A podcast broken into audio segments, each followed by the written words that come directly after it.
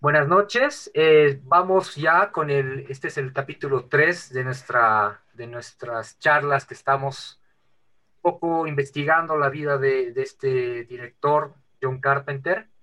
Ya un poco vimos eh, cómo era la filmografía, eh, también eh, una de las inspiraciones que tuvo eh, a partir de Edgar Allan Poe. Y hoy sí nos toca un, como que un tema medular, ¿no? Que es el tema de la musicalidad. Nosotros lo habíamos denominado el compositor más rápido y barato que se puede conseguir. Que de hecho son, es frase, una frase propia de John Carpenter. Él, él se autodenominó así. Y hoy contigo, Dulce, Irat, este, veremos cómo, cómo, cómo cuán cierta es esta, esta afirmación del mismo Carpenter a, al revisar su, su musicalización a, través de las películas que hizo y también cómo él construye esta, eh, esta, esta nueva forma de hacer música a través de un sintetizador o una música un poco simple y llegar a ser un compositor propio fuera del, del mundo del, de, del séptimo arte, ¿no? De, crear solo películas. Entonces les voy a ceder la palabra para dar ya el inicio a esta, a esta, esta charla que va a estar bien intensa. Ha sido, sinceramente, ha sido la más difícil que, que nos está tomando por, por todo lo que significa eh, eh, interpretar a Carpenter, todo lo que significa el buscar el material, eh, de hecho, creo que vamos a tener que hacer dos partes de esto porque hay muchísimo. De hecho, creo que nos está, nos está haciendo abrir mucho de las puertas a, a, a darnos cuenta que no, no era tan sencillo eh, el ver, explorar el mundo musical o la musicalidad de, Carpenter, sino creo que es de lo más, de lo más eh, eh, grueso, de lo más eh, ambuloso, de lo más intenso que podemos ver. Entonces, yo les cedo la palabra a ustedes. Dulce. Bueno, buenas noches a todos. Si escuchan un poquito cansado a Fer, es porque está haciendo la de técnico, de productor, de director, de guionista. Esta noche está haciéndose un comparativo un poquito a Fer de a Carpenter. Entonces, hemos estado teniendo situaciones que obviamente muchos de ustedes pues tendrán que entendernos porque pues, eh, como bien dijo Fer, nos hemos estado eh, tratando de gobernar en el sentido de poder ponernos de acuerdo entre los tres para poderles llegar, eh, hacerles llegar toda esta, esta, esta eh, producción musical de Carpenter desde, su, desde, sus producciones cinematográficas y después eh, con, otro, con otro concepto que está manejando Carpenter. Entonces, voy a saludar a nuestro querido amigo Irat, ¿Cómo estás, Irat?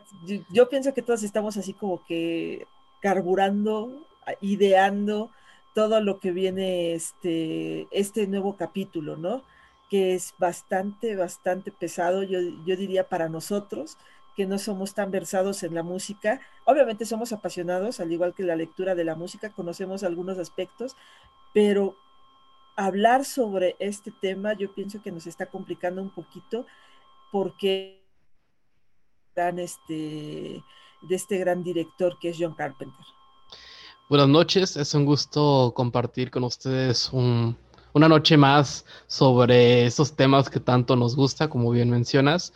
Y, y algo que, que, me ha parecido padre, el, el hecho de abordar la, el, toda la investigación que requirió, pues vaya, simplemente comentarlo, me, me gusta porque habla mucho de, de, lo, de lo, que, lo que quiere decir ser un lector, ser un, un aficionado al cine y, y, y, si uno intenta involucrarse de manera superficial como aquí lo vamos a intentar. Y pues bueno, hoy no te pongas nervioso, Fer, que es nuestro productor este, más rápido y barato que pudimos encontrar. este, pero pues aquí vamos a hacer el intento. También, también este, no soy este, un músico ni, ni, ni tengo mayores este, conocimientos de, música fuera del círculo de solo en la guitarra y, mal tocado, pero creo que, que, que, se la van a pasar bien, al igual que con nosotros, platicar sobre, sobre una, ¿cómo decir? Una corriente este, de, música que, ha marcado no solamente nuestra, nuestros aspectos de gustos de, cine, sino toda una generación de, creativos y, pues vaya, es, este, un gusto estar con ustedes. Y, esta, esta, exploración, yo creo que para todos es nueva, bueno, por lo menos para nosotros tres que estamos ahorita charlando, porque sí nos, nos pone como que nos pone en, conflicto, un conflicto sano, un conflicto súper rico, porque eh, tenemos que salirnos de la zona de confort literaria y buscar esa sonoridad que es amplia, extensa y que a veces hasta es confusa, ¿no? Este, este tema de, de, explorar a Carpenter desde, desde el tema musical, que aparentemente sería lo más lógico, lo más sencillo de hacer, resulta ser eh, eh, una marea más grande que la de Pink, como hablamos en algún momento, porque son, son mares demasiado turbulentos a veces, a veces son calmos, eh, hay muchísimo, hay muchísimos lugares donde quedarse y hablar y, claro, cuando diseñábamos este capítulo, es lo lindo, este, lo, lo, lo, veíamos de cómo enfocarlo, cómo, cómo podemos cursar estos mares musicales, eh, cuál va a ser nuestro destino y nuestra brújula, y eso hace que eh, tengamos que nosotros eh, exigirnos más, y eso es lo, lo, lindo de esto, que cada, cada capítulo es un reto, ¿no? Entonces, con, este, con esta introducción, con, con, estas permisibilidades de, de, todos los que nos están escuchando, con estas salvedades que, que nosotros reconocemos nuestras limitaciones como lectores fanáticos, lo vamos a abordar desde este punto de vista de, de un fan, un fan en que en su humilde criterio va a dar algo eh, para que también los que nos están escuchando eh, se identifiquen o conozcan o, por lo menos este, les, les prenda ese, esa idea de, de, investigar, porque para nosotros ha sido redescubrir a Carpenter, ¿no? Por lo menos en lo particular, yo creía hasta antes de este capítulo que había escuchado a Carpenter y me doy cuenta que no, que me falta escuchar muchísimo más que cada vez que uno eh, empieza a explorar, se le abren más las ideas y, claro, si esto lo ha hecho eh, el, compositor más rápido y barato, ¿cómo sería el más caro y, el más lento, no? Porque creo yo que esta exploración musical nos va a llevar a, cosas muy, muy grandes, como en la tendencia que se hace ahora de, de, este, este tema del retro. ¿Por qué el retro ha vuelto a conquistar tanto a los oídos de, tantas personas. Entonces, yo les, yo les propongo que abordemos esto eh, como lo hemos visto en el primer capítulo, eh, viendo los comienzos de Carpenter. Y para eso, un poco para recordar la primera charla, hablamos de un Carpenter que, tenía un padre que era, era músico, que lo quería llevar a ese, a ese, ese ámbito del, del arte y como que Carpenter eh, al principio sí y no, y le quedó creo que esa ambigüedad, no sé si algo que quieren comentarme de eso. Eh, tuvo un padre que era, eh, tengo entendido, tenía un colegio o quería que entre Carpenter a, un, a una escuela de, de músicos y esto se frustró porque Carpenter prefirió entrar a, la escuela o a, la carrera de, de, cinematografía, pero creo ahí, y, y ahí les, les planteo esto, creo que ahí quedó la primera, la primera espinita, ¿no? Se le clavó la idea de, musicalizar, o sea, ese, tema musical se le quedó en la cabeza para después él empezar a hacer su propia narrativa a través de, innovar, obviamente, visualmente, pero también musicalizar sus propias películas. Y, ahí yo creo que teníamos que explorar un poco, detenernos un poco en el ver qué ha pasado con ese momento en que Carpenter toma esa decisión de irse al cine, pero vuelve a retomar a lo que a un inicio tendría que ser su camino, que era la música, ¿no? Vamos a ver, coméntenme ustedes qué opinan de este momento, eh, si quieren, de rebeldía, qué sé yo, eh, que, deja de ser eh, el Carpenter que seguía a su padre para ser el Carpenter rebelde que se va al cine, pero vuelve de nuevo a la enseñanza de su padre, o de repente siempre era músico. ¿Qué opinan ustedes? ¿Por qué ¿Por qué sería este cambio y este retorno a la música? Mira, yo creo que hay que ver desde la perspectiva de que obviamente, como tú dices, tenía una gran eh, figura dentro de su, de su casa, que era su padre, que le daba este, esta oportunidad de recorrer ciertos aspectos musicales que le llegaron a influenciar, no es que no. Y yo creo que también el acercamiento a través de, de la música por el cine, porque hay que recordar que Carpenter, como buen director, pues obviamente iba al cine, iba recorriendo diferentes este, filmes y lo iban atrapando. Y yo creo que una de las cosas principales que tiene Carpenter y que creo que lo hemos llegado a, mencionar y después este, quizás también nos pueda decir algunas cosas Irat, es el hecho de que obviamente eh, va construyendo sus filmes a través de la sonoridad, ¿no? Y esta es una de las cosas que podemos evidenciar en todos, en todo, ahorita, en todo el recorrido que vamos a hacer por parte de los soundtracks, por parte de todas estas composiciones musicales que le ha otorgado a Carpenter también el reconocimiento. A mí me gustaría eh, compartirles una parte de la entrevista que le hicieron de este, eh, la, página de Red Bull. Pudo hacer una entrevista a Carpenter y, hizo un comentario bien interesante sobre esta situación del cine y la música. Miren, dice, mi gran amor en la vida es el cine. El cine es mi amante, pero es una amante complicada Hacer películas es muy difícil, te destruyen el aspecto emocional. La ansiedad y el estrés te acaban pasando factura. Después de unos años dije, no puedo seguir, tengo que parar. Ahora, componer música es algo maravilloso. Siento que estoy más conectado en el mundo. Es la forma de arte más pura. Esto fue lo que mencionó, ¿no? Y es bien interesante porque uno pensaría que como eh, director siempre va a estar enfocado a lo que es este eh, el filme. Y cuando te das cuenta de que Carpenter también necesitaba un descanso, y ahorita yo creo que es puntos bien, bien interesantes porque hay que recordar que Carpenter empieza ya su juventud o empieza ya su recorrido también musical en los años 70, ¿no? En años 80. Y hay que recordar que en esos momentos la música tenía muchas vertientes, tenía muchos lugares por donde recorrer Estamos hablando también de un despertar de una juventud de los años 60 y 70 con la llegada de los Beatles, con la llegada de Elvis Presley, estamos hablando de Norteamérica, eh, eh, también la llegada de The Kings, que también tiene mucho, un factor muy importante para la construcción de, de los Thames, porque obviamente por ahí vamos a hablar después.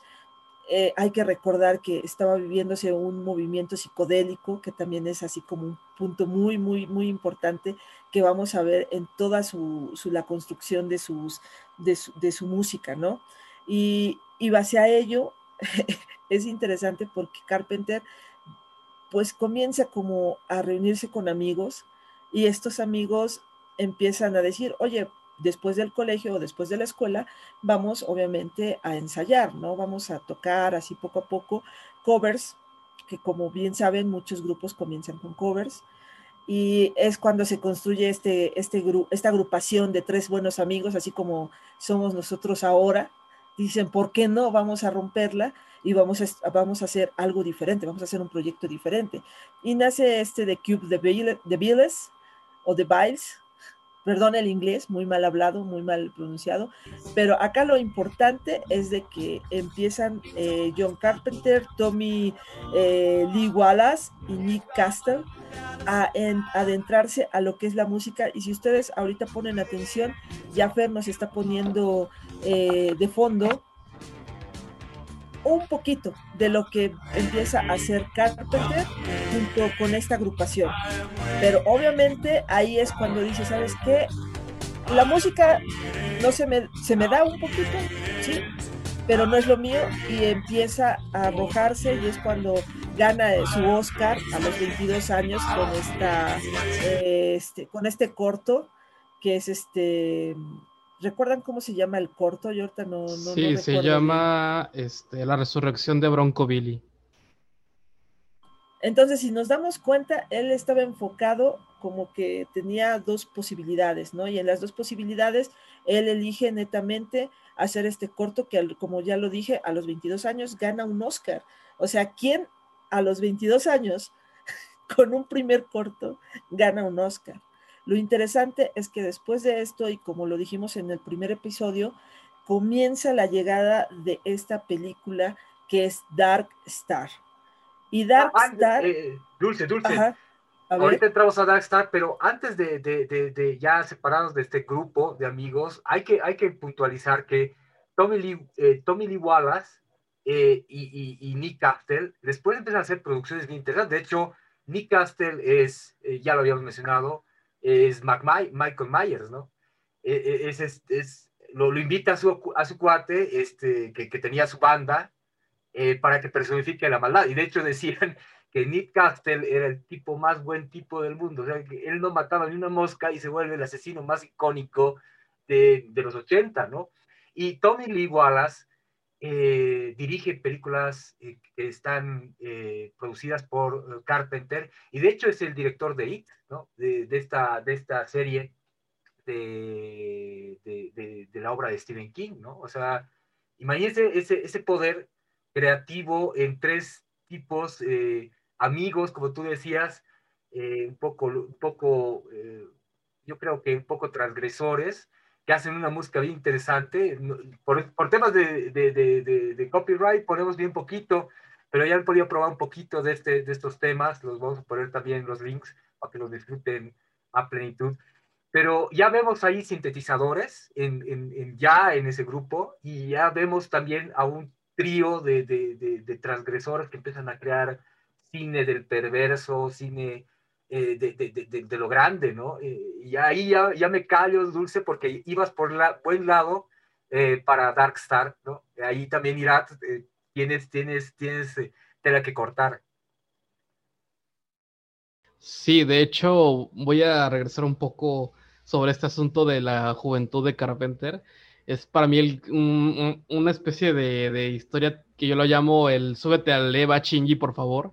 Este, de que, a ver, hay, hay, este, adolescentes que tienen que ser obligados a hacer contaduría y a Carpenter, o, a ver, tienes, yo no quiero que estudies esto, quiero que estudies para músico, o sea, es, para mí incluso un, un, ambiente bastante positivo donde creció, creo yo, y, y, se me hace padre que, que, que, haya aprovechado parte de esta formación y herencia de su padre para, y que a la fecha no lo ha dejado, y este otro asunto de que a los 22 años, digo, esto golpea en la autoestima de cualquiera de mi generación, que, que a los 22 años tenga, tenga un Oscar y yo, a la edad que tengo, yo tengo 26, este, pues, ¿qué he logrado con mi vida? este, no, y, al contrario, me parece, sí, y aparte... Todos, un poco tristes con, al, menos, al menos que Fer tenga escondido detrás del fondo este globos de oro y Oscar. Ah, es que eh, eh, el, milagro de Internet te ayuda a, eso, ¿no? El, el, anonimato de lo que tienes atrás en tu... Ustedes son más transparentes que yo, no, sé, algún rato sacaré el fondo y veremos qué pasa ahí. Por ahí hay globos de oro. Pero es bien interesante lo que, lo que dice Irat, porque es cierto, o sea, el ambiente de Carpenter es netamente creativo. Entonces, este despertar musical, o sea, es como decir, es, es, es bien, bien, este, bien justo lo que dice Irat, porque a muchos nos dijeron, ¿no? O estudias esto o así déjalo. Porque obviamente no, no compras papel de baño con lo que vas a estudiar. Entonces a Carpenter lo primero que le dicen es, no vas a estudiar música o estás mal. O sea, tienes que estudiar música. Eso es la vocación de la familia. Y como tú dices, obviamente pega el ego para muchos quizás el hecho de que 22 años eh, saca este, este, este pequeño, la resurrección de Bronco Billy, y de repente da un salto total, ¿no? Que es Dark Star. Sí, y, me gustaría hablar un poco sobre la temática. Estamos hablando de un corto que es La añoranza del western, y probablemente nos western es sobre un personaje que, que, está muy obsesionado a un nivel quijotesco con estas películas de Sergio Leone, Sergio Corbucci, este, de Django, de Clint Eastwood, y, y, y, el soundtrack que, que, que, fue hecho por, por Carpenter. La película creo que es dirigida por James R. Rocos, yo, yo ahora sí que desconozco el trabajo de ese director, este, está metido en el western, o sea, ¿qué pensaría que uno de los directores más importantes del género de terror inicia en un western, o sea, o, trabajando en un ambiente western? Y, curiosamente, ya lo veremos más adelante, no es un caso aislado, hay por ahí algunas conexiones que vamos a puntualizar donde eh, la música del western tiene mucho que ver con la música que se ha creado para películas de terror. Y, es que también ahí tenemos que hablar acerca de que no solamente es la entrada del western, es el western en spaghetti que ya comienza a dar un golpe bien certero a todo lo que es la filmografía este, norteamericana.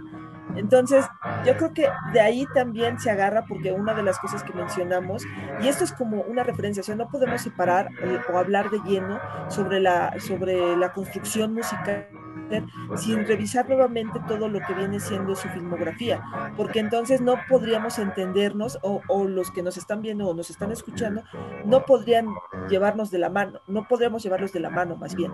Entonces ahí ese es, eso es muy cierto, ¿no? O sea, el hecho de que nosotros empecemos a, ver y analizar de que todo está ahora sí que unido, no podemos separarlo por más que deseemos hacerlo, porque sí tenemos como renombrar lo que ya habíamos dicho en el primer capítulo para que nos comprendan. Miren, por ejemplo, ahorita Fer ya nos está poniendo de fondo un pequeño tema que obviamente nosotros estamos siendo muy cautelosos para que obviamente no nos corten los, el audio en Facebook eh, o nos bajen el video. Y es muy interesante porque es sobre este ambiente que empieza a manifestarse eh, un Carpenter que todavía no sabía que iba a tener una herencia total sobre lo que es el terror y el horror en el cine. Ahí como que vamos ya empezando a, dirigirnos ahora sí a lo que es Dark Star, ¿no? De hecho, Dulce, te puse Dark Star. Te puse Dark Star. Lo interesante del soundtrack de Dark Star es que es campirano. Es, es un western, le pone el western y es es, la introducción de Darkstar. Y, y claro, ahí lo que dice Irán es cierto, hay esa añoranza y vamos a ver mucho eso, hay esa añoranza de hacer un western, de hacer un spaghetti western, hay esa, ese deseo porque no olvidemos que Carpenter eh, tenía esa, esa fascinación por los westerns. Y de hecho es extraño, pero a la vez no, que él haya elegido el, género fantástico, la ciencia ficción para hacer sus relatos, pero siempre con esa tónica de, del forajido, del solitario, como que van, van encuadrándose las ideas de dónde enfocaba el cine eh, carpenteriano, ¿no? Uno diría, buenas y primeras, es, es, un tipo que habla de extraterrestres, un tipo que te habla de, de, de figuras amorfas, de, monstruos indecibles, pero hay una añoranza del bueno forajido, que yo creo o sea, eso es una interpretación muy, muy personal. Pero yo creo que había mucho Carpenter en esa idea, ¿no? O sea, como yo, como veo y cómo quiero comunicar eso que yo veo. Yo veo mucho de Carpenter y vamos a verlo también en la musicalización que hace de ese tipo, de, esa idea de alguien que, es eh, como que no tiene reglas, pero anda solo, eh, un solitario que, la típica de Clint ¿no? Que va y, va haciendo su propia ley, pero eh, con una idea de revolución, si quieren, una idea un poco transgresora, que no va con la ley, pero sí. Y, yo creo que por ahí va la cosa, ¿no? Por eso me, me, pareció bien ponerte, ponerte la introducción de Darkstar, porque Darkstar empieza con una cosa así bien campirana, ¿no? Cualquier día Darkstar debería empezar con sus sintetizadores, ¿no? Una cosa medio, galáctica, y empieza con una música así... Eh, con, banjo o guitarra en mano y así, si, no, yo no estuviera eh, ahorita con, con, con toda la, la, data, es, les, diría que sería una película western, ¿no? Pero es, es eso. Y, y, luego de esto, luego de, de, de, hablar de, de, este corto, eh, que ha sido aunque el impulso de Carpenter, tiene, tiene el gran boom viene el gran momento de Carpenter. Yo creo que les va a gustar tocar este tema porque viene esta película que no es ciencia ficción, pero sí es cruda, sí es un Carpenter que empieza a, empezar a romper, bueno, empieza a romper reglas, no empieza a empezar, porque él ya se lanza a mostrarte eh, un grupo de gente, te empieza a mostrar visceralidad y te empieza a mostrar escenas sin, eh, sin, un, velo, sin un algo que atenúe esa escena, ¿no? Balaceras, eh, hay sofocación y creo que ahí va la música. No sé, a ver, coménteme algo de Asalto en la Comisaría del Distrito 13. Vaya, este, sobre lo que hablas de, tomar el western como tal vez estructura, este, para contar una historia, pero no temático, es algo que vamos a ver en otras películas de, Carpenter. E incluso entre uno de sus actores recurrentes, que es Kurt Russell, este, para mí es una especie de Clint Eastwood dentro de, las películas de explotación y de horror, y no por nada, por su cuenta, en la carrera de Kurt Russell se ha, abierto lugar a un par de películas que sí entran dentro del western. Yo creo que ahí es bien interesante porque ya comienza en algún punto, eh, o sea, tomemos en consideración una de las cosas es de que Carpenter, ¿por qué empieza a hacer su música? Como bien dijimos al inicio, eh, él se identificó y dijo, o sea, soy, lo, ¿cómo es? Lo más rápido y más barato, ¿no? Porque obviamente no tenía mucho presupuesto. Desde ahí tenemos que empezar este tipo de identificación que tiene Carpenter sobre sus obras después de que ya da como el boom con este con Halloween, pero se daba el lujo realmente ya después de, vamos a hablarlo más adelante, de llegar a contratar ya a músicos profesionales que le dieran realmente esa, eh, esos puntos claves para poder resaltar con la imagen y, y lo sonoro. Ahora, Carpenter, si ustedes se dan cuenta, empieza ya a hacer uso de sintetizadores, guitarras, y obviamente por ahí también resulta interesante ver cómo él aunque no se considera un buen este, compositor, sí nos da realmente esa sensación, como dijo Fer hace un momento, eh, el hecho de la, de la construcción de, de, un momento claustrofóbico, una situación de encierro como es asalto a la comisaría del Distrito 13, que yo creo que ahí nos arroja realmente esa incertidumbre de no, de no saber realmente si vas a salir vivo de esa situación. Y yo creo que si ustedes se ponen realmente a solamente así a, escucharse eh, ciertos, ciertos temas, van a encontrar en ellos realmente una atmósfera que nos va a envolver. Aunque no querramos, nos envuelve inmediatamente. Y después de eso, vamos saltando así rápidamente y obviamente ya empezamos a yo creo que la llegada de lo, de lo más significativo, que yo creo que ahí Fer ya está sobre todo y e Irá también están ya eh, decididos a abordar este gran tema que ya es uno de nuestros íconos a nivel cultural pop, que es Halloween. Y Halloween es bien ah. interesante porque obviamente lleva una repetición muy obsesiva y es solamente eh, cuatro notas en el piano. Pero hay algo interesante detrás de toda esta construcción de, del soundtrack de Halloween. No sé, Fer, ¿qué te gustaría comentar? Y mira, yo, yo ahí emocionado, porque yo creo que todos han tenido una niñez, bueno, todos de una cierta, una cierta época, porque hay algunos que nos están escuchando que de repente es la primera vez que escuchan a Carpenter, y, y, para, los que, para los que no, yo creo que escuchar esta canción es, es, un, es un momento que ha marcado un antes y un después en, tu niñez, ¿no? Era, era esa, esa canción que te, te, relacionaba con el terror, ¿no? De, las películas de terror. Escuchar canción y te venía a la mente eh, una película del asesino, de, de, Michael Myers, y era tan, tan interesante porque es una de las canciones más simples que, que se compone y era una práctica que le habían hecho cuando estaba en la escuela, cuando estaba probando esa idea de, de ser músico que eran estas cuatro notas repetitivas a la vez, pero que Carpenter se enamora de la idea del sintetizador, ¿no?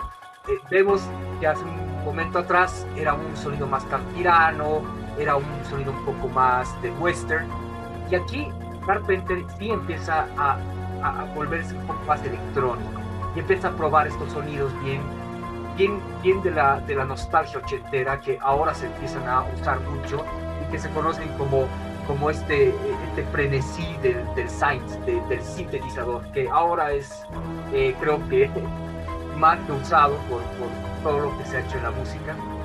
Pero nace de esto, nace de, de, de hacer una música simple, eh, simple pero que funciona, simple pero que te llama a la idea.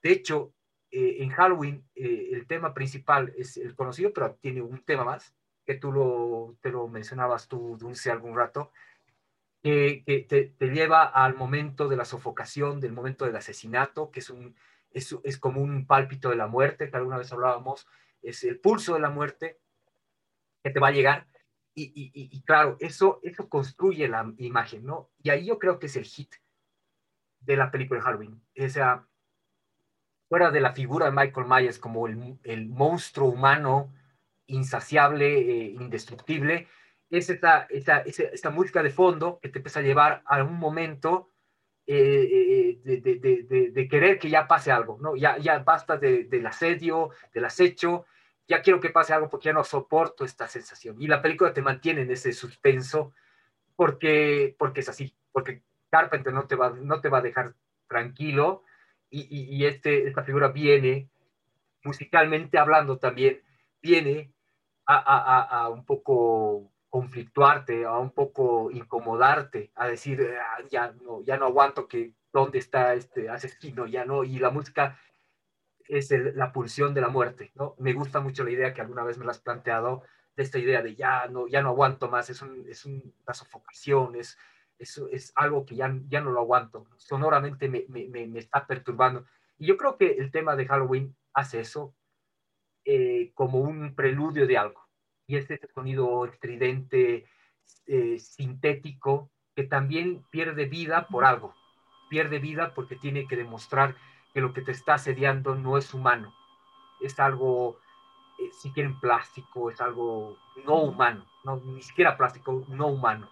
No, sé si algo quieren acotar, este, este, este, este, es otra que es maravilloso por lo simple que es, ¿no? no, es tan elaborado, pero es, sí logra, por lo menos la primera parte de nuestra charla, sí logra su fin, sí es, un, e, e, es algo que funciona. Ahí a mí me gustaría comentar algo muy rápido porque si ustedes se dan cuenta, ya hay otro sonido muy característico de, lo, de las películas slasher de los ochentas, que es este de Viernes 13. Y yo pienso que Carpenter ahí puso como, como un punto de quiebre en el sentido de que no necesariamente tiene, tiene que ser eh, como ahora es, bueno, las películas de los 90, centrado en los 2000, que si ustedes recuerdan los slashers, eran así como muy estridentes, o sea, tiene que ser, si es, si es algo maligno, si es, si es algo slasher, tiene que ser metal o, un, o, rock hard, pero muy fuerte, en el cual sepan que es algo, un asesino. Inmediatamente como que lo, lo, lo llevaban así a, este, a, un extremo que tú dices, o sea, es para mí, eh, quizás escuche muy ridículo, pero parece muy vulgar porque lo principal es darle el sentido al asesino atrás de ese anonimato. Y el anonimato de, Michael Myers y, también de Jason Borges es el hecho de que solamente con dos sonidos, al igual que Freddy Krueger, porque también en un momento estábamos hablando este, de Nightmare de Wes Craven, sí, este uso de niños eh, con el cántico de uno, dos, salta la cuerda, ya con eso realmente sí te evoca a un terror y, como, como lo hizo hace un momento Irat con Viernes 13, ya solamente al escucharlo, ya decías, o sea, ya, ya no voy a sobrevivir más. Eh, somos, unas, somos adolescentes en un campamento a punto de perder nuestra virginidad y la situación es que empieza ese, ese sonido y tú sabes que algo malo va a pasarlo y si no pregúntenle y ya me estoy saliendo pero recuerdo esa escena de Kevin Bacon siendo asesinado por, por Jason, que es muy icónico. Y como dijo Fer, ¿no? Y yo creo que también ahorita irá, este, va a mencionarnos algo, eh, la llegada de Michael Myers eh, y esa escena de Jamie Lee Curtis encerrada en ese, en ese, este, en ese closet, tirando los ganchos de ropa, tratando de defenderse y en ese momento no hay ningún sonido y el único sonido que, puede llegar a permear dentro de esa escena es el hecho de esa lucha interna de sobrevivir, pero solamente con un gancho de ropa. O sea, ¿cómo Jamie Lee Curtis se le ocurre agarrar ese, ese gancho y tratar de pegarle a Mac Myers, que obviamente no puede contra él, ¿no? Y yo pienso que esa es la escena más icónica que, yo recuerdo. Y también, eh, si no mal recuerdo, en Scream, Scream 1, cuando están viendo los chicos la tele, están viendo el VHS de Halloween, es esa escena, porque a todos nos remonta la escena de el closet luchando despiadadamente por la vida de Jimmy Lee Curtis y Mac Myers, ¿no?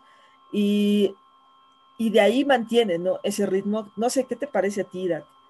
De hecho, no, dejé de pensar en esta escena de, psicosis, este, que ya habíamos comentado en un episodio pasado, que es la mamá de, de Emily Curtis, esta actriz.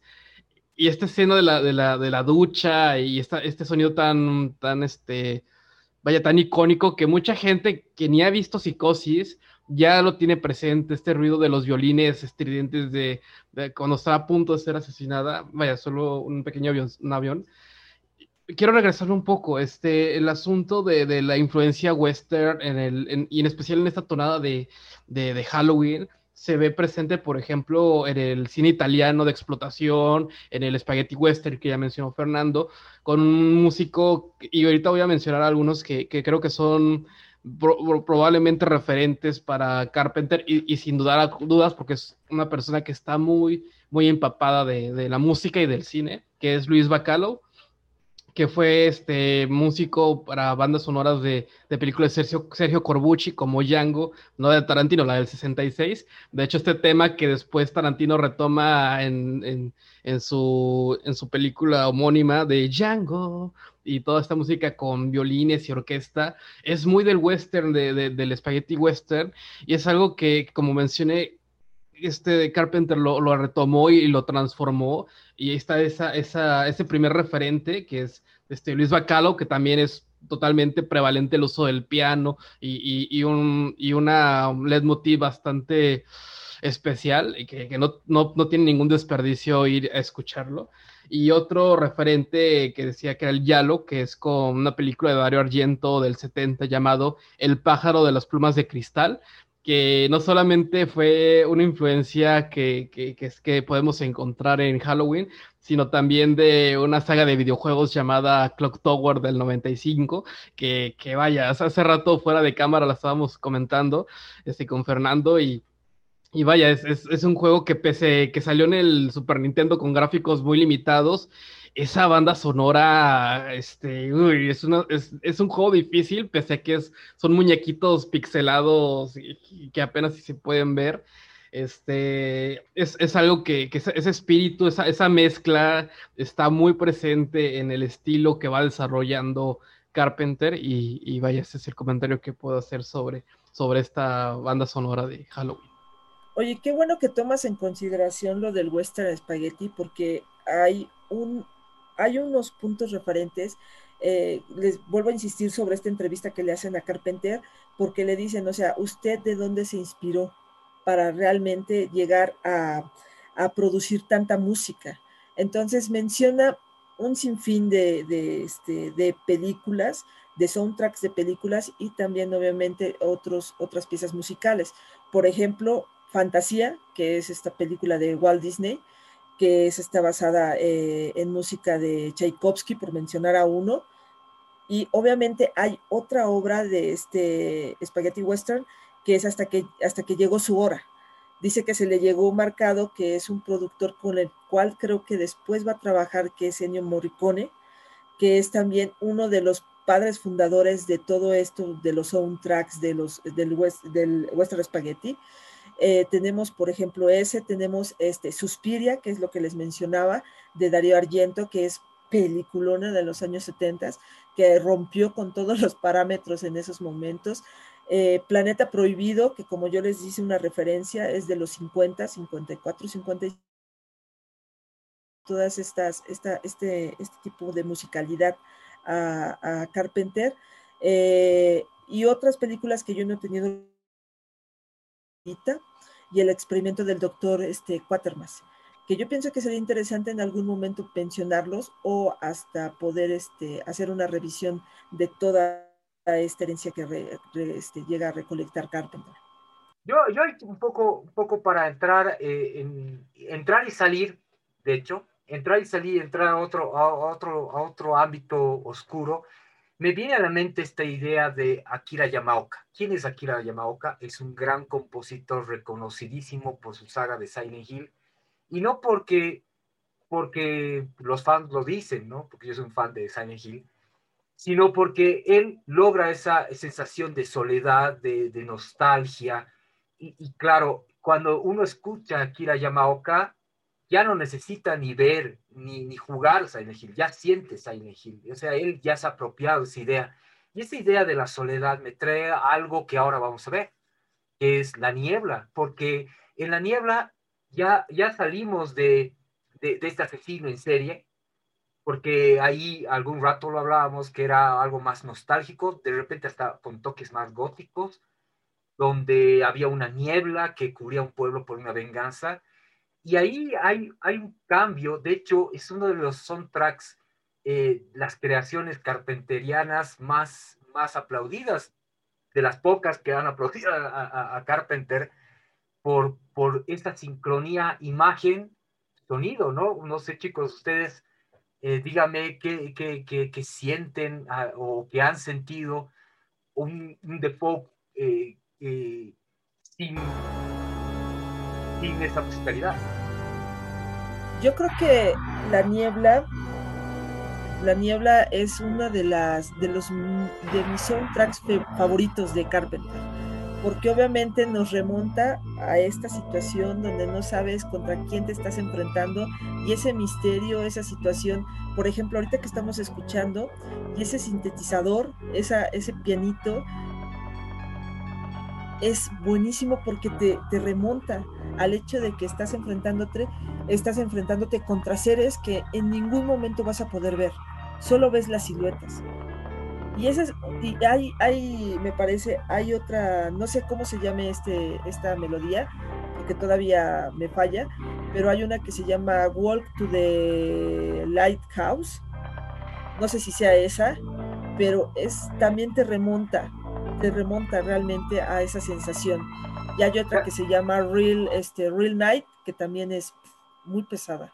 No, de hecho son parte de este soundtrack. A mí, por ejemplo, este, esta, esta introducción, y ahí veo un poco del acercamiento, no sé de quién con quién, pero me suena Alice Cooper Steven. No sé por qué, me parece una simbiosis. Y de hecho, eh, Alice Cooper y, y, John Carpenter tienen una, como una relación eh, amigos y, y, no sé, eh, familiares, ¿no? Porque de, de, hecho Alice Cooper sale, en, eh, por lo menos yo que sepa, en una película de Carpenter. Ustedes ya me han enseñado que ya no era una, y ahí yo me he sorprendido. Creo que tú, Irak, me ibas a decir que, que era más de una. Yo, yo, yo lo vi en eh, El Príncipe de las Tinieblas, pero tú ya me dijiste que había algo más ahí en Carpenter. Pero veo ese, ese, ese como que esa retribución de sonidos. Ahí me, me suena mucho Steven de, de Alice Cooper. Sí, de hecho, retomando lo que dice Dolce sobre esta dimensión que, que es capaz de, de, de, comunicar la música, es algo que es muy difícil de encontrar en, en otros directores, a los que ya hemos mencionado como referentes de Carpenter. Y, y, es algo que muchos directores no tienen, ¿cómo podemos decirlo?, la fortuna de tener esta formación como la que tuvo Carpenter al servicio de contar una historia y, por eso se me hace rico el, el hecho de, de, prestarle atención.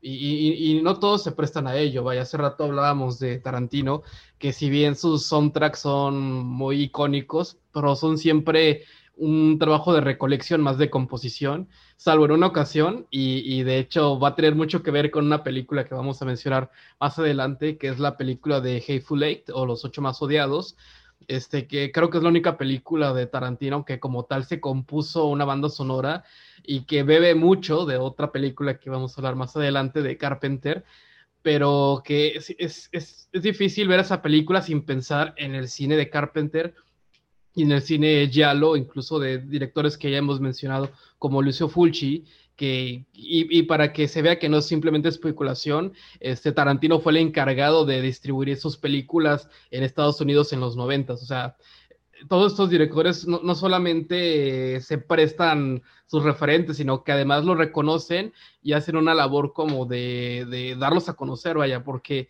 porque yo creo y por la personalidad que tiene Carpenter al crear, o sea, para él no está creando con un músico que contrató, no es un actor que nada más está de paso, no, él se lo ha tomado de una forma muy personal y es un trabajo muy, muy, vamos a llamarlo artesanal, o sea, el hecho de, él hacer una película y se nota, y se nota en muchos niveles y se agradece esa forma de abordar el cine.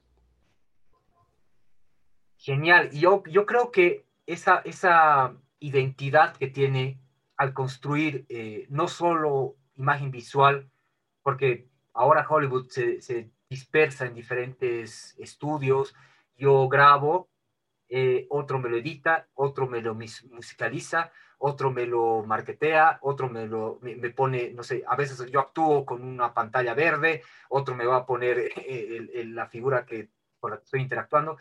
Todo es más no personal, ¿no? Es impersonal. Pero Carpenter sí se involucraba, se involucraba tanto en los detalles eh, visuales, pero también musicales, porque la narrativa tiene, tendría que ser eh, vista de diferentes facetas, ¿no? Creo que esa es una de las buenas enseñanzas del cine práctico, eh, económico de ese tiempo, porque no había otra. O sea, un director que tenía mucha visión, no tenía mucho dinero, le pasó a George Lucas, le pasó a Steven Spielberg y le pasó a John Carpenter. Querías hacer un proyecto y estabas tan comprometido con el proyecto, pues entonces te remangas las mangas y te pones a hacer el efecto. Y te vas con el, con el del sonido y le dices cómo quieres que suene la cosa. Y te vas con el actor y le dices cómo quieres que se vea la imagen. Entonces era mucho, mucha, mucho, mucho involucrarse con el proyecto. Era, era un proyecto personal y ahí es ese sello, ¿no? Yo creo que muchos dicen que, que, la, eh, que, que, que, el, Carpenter haya compuesto los temas de sus películas era abaratar costos. Nadie dice que no, nadie dice que eso sea un pecado, pero me parece que también va por la idea de darle esa, esa personalidad a la película porque es su creación. Porque si otro lo hace, y vamos a ver más adelante qué pasa cuando alguien que no lo ha hecho mal, lo ha hecho increíblemente, pero que al final no es el, el, el, propio, el propio director, ¿no? Y ahí vamos, vamos de nuevo dando vueltas con el western, vamos dando vueltas porque nos viene una película que nos, nos trae una especie de Clint ¿no? Hemos, allá tras, tras bambalinas, como dicen, hablábamos de, de, este, y bueno, tú lo dijiste, Irán, eh, hablamos de este, de este hombre de parche que va a Nueva York va a, rescatar al presidente o a la hija del presidente, ¿era? Pero en la primera parte el presidente, en la segunda la hija del La hija del presidente.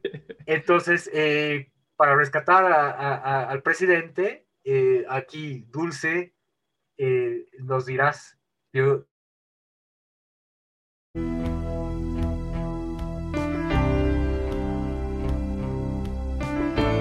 Oye, es que es difícil, o sea, tomen en consideración de que obviamente aquí lo que nos remonta es el hecho de que estamos viviendo una escena apocalíptica en la cual el héroe que es este Russell la rompe totalmente, ¿no? Y si ustedes se dan cuenta, como bien dijo Fer, está el hecho de también este, este, esta musicalidad que va un poquito más a lo western, porque obviamente es el sueño, el sueño dorado de Carpenter de poder construir una historia donde sea como el bueno, el malo y el feo, ¿no? Donde pueda tener estas aventuras igual que cualquier este, eh, película que remonte a, esto, a estos momentos gloriosos de, del western y del spaghetti western.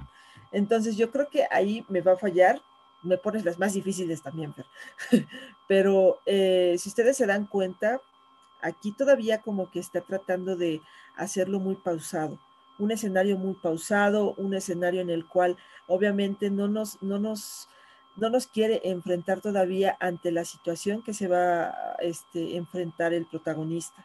si ustedes se van a dar cuenta poco a poco en los demás, este, en la, demás este, música, eh, los demás temas de Carpenter, nos empieza a dar como pequeños eh, pistas hacia dónde se va a dirigir cada uno de sus filmes.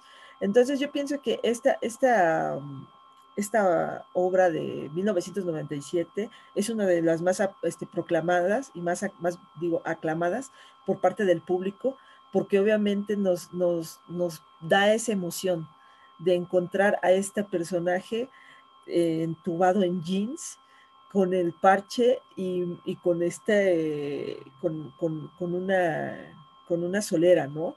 Y esto hace muy interesante el hecho de que aparezca hasta con botas, si no mal recuerdo, el personaje tiene por ahí. Entonces es, es, es, para disfrutar.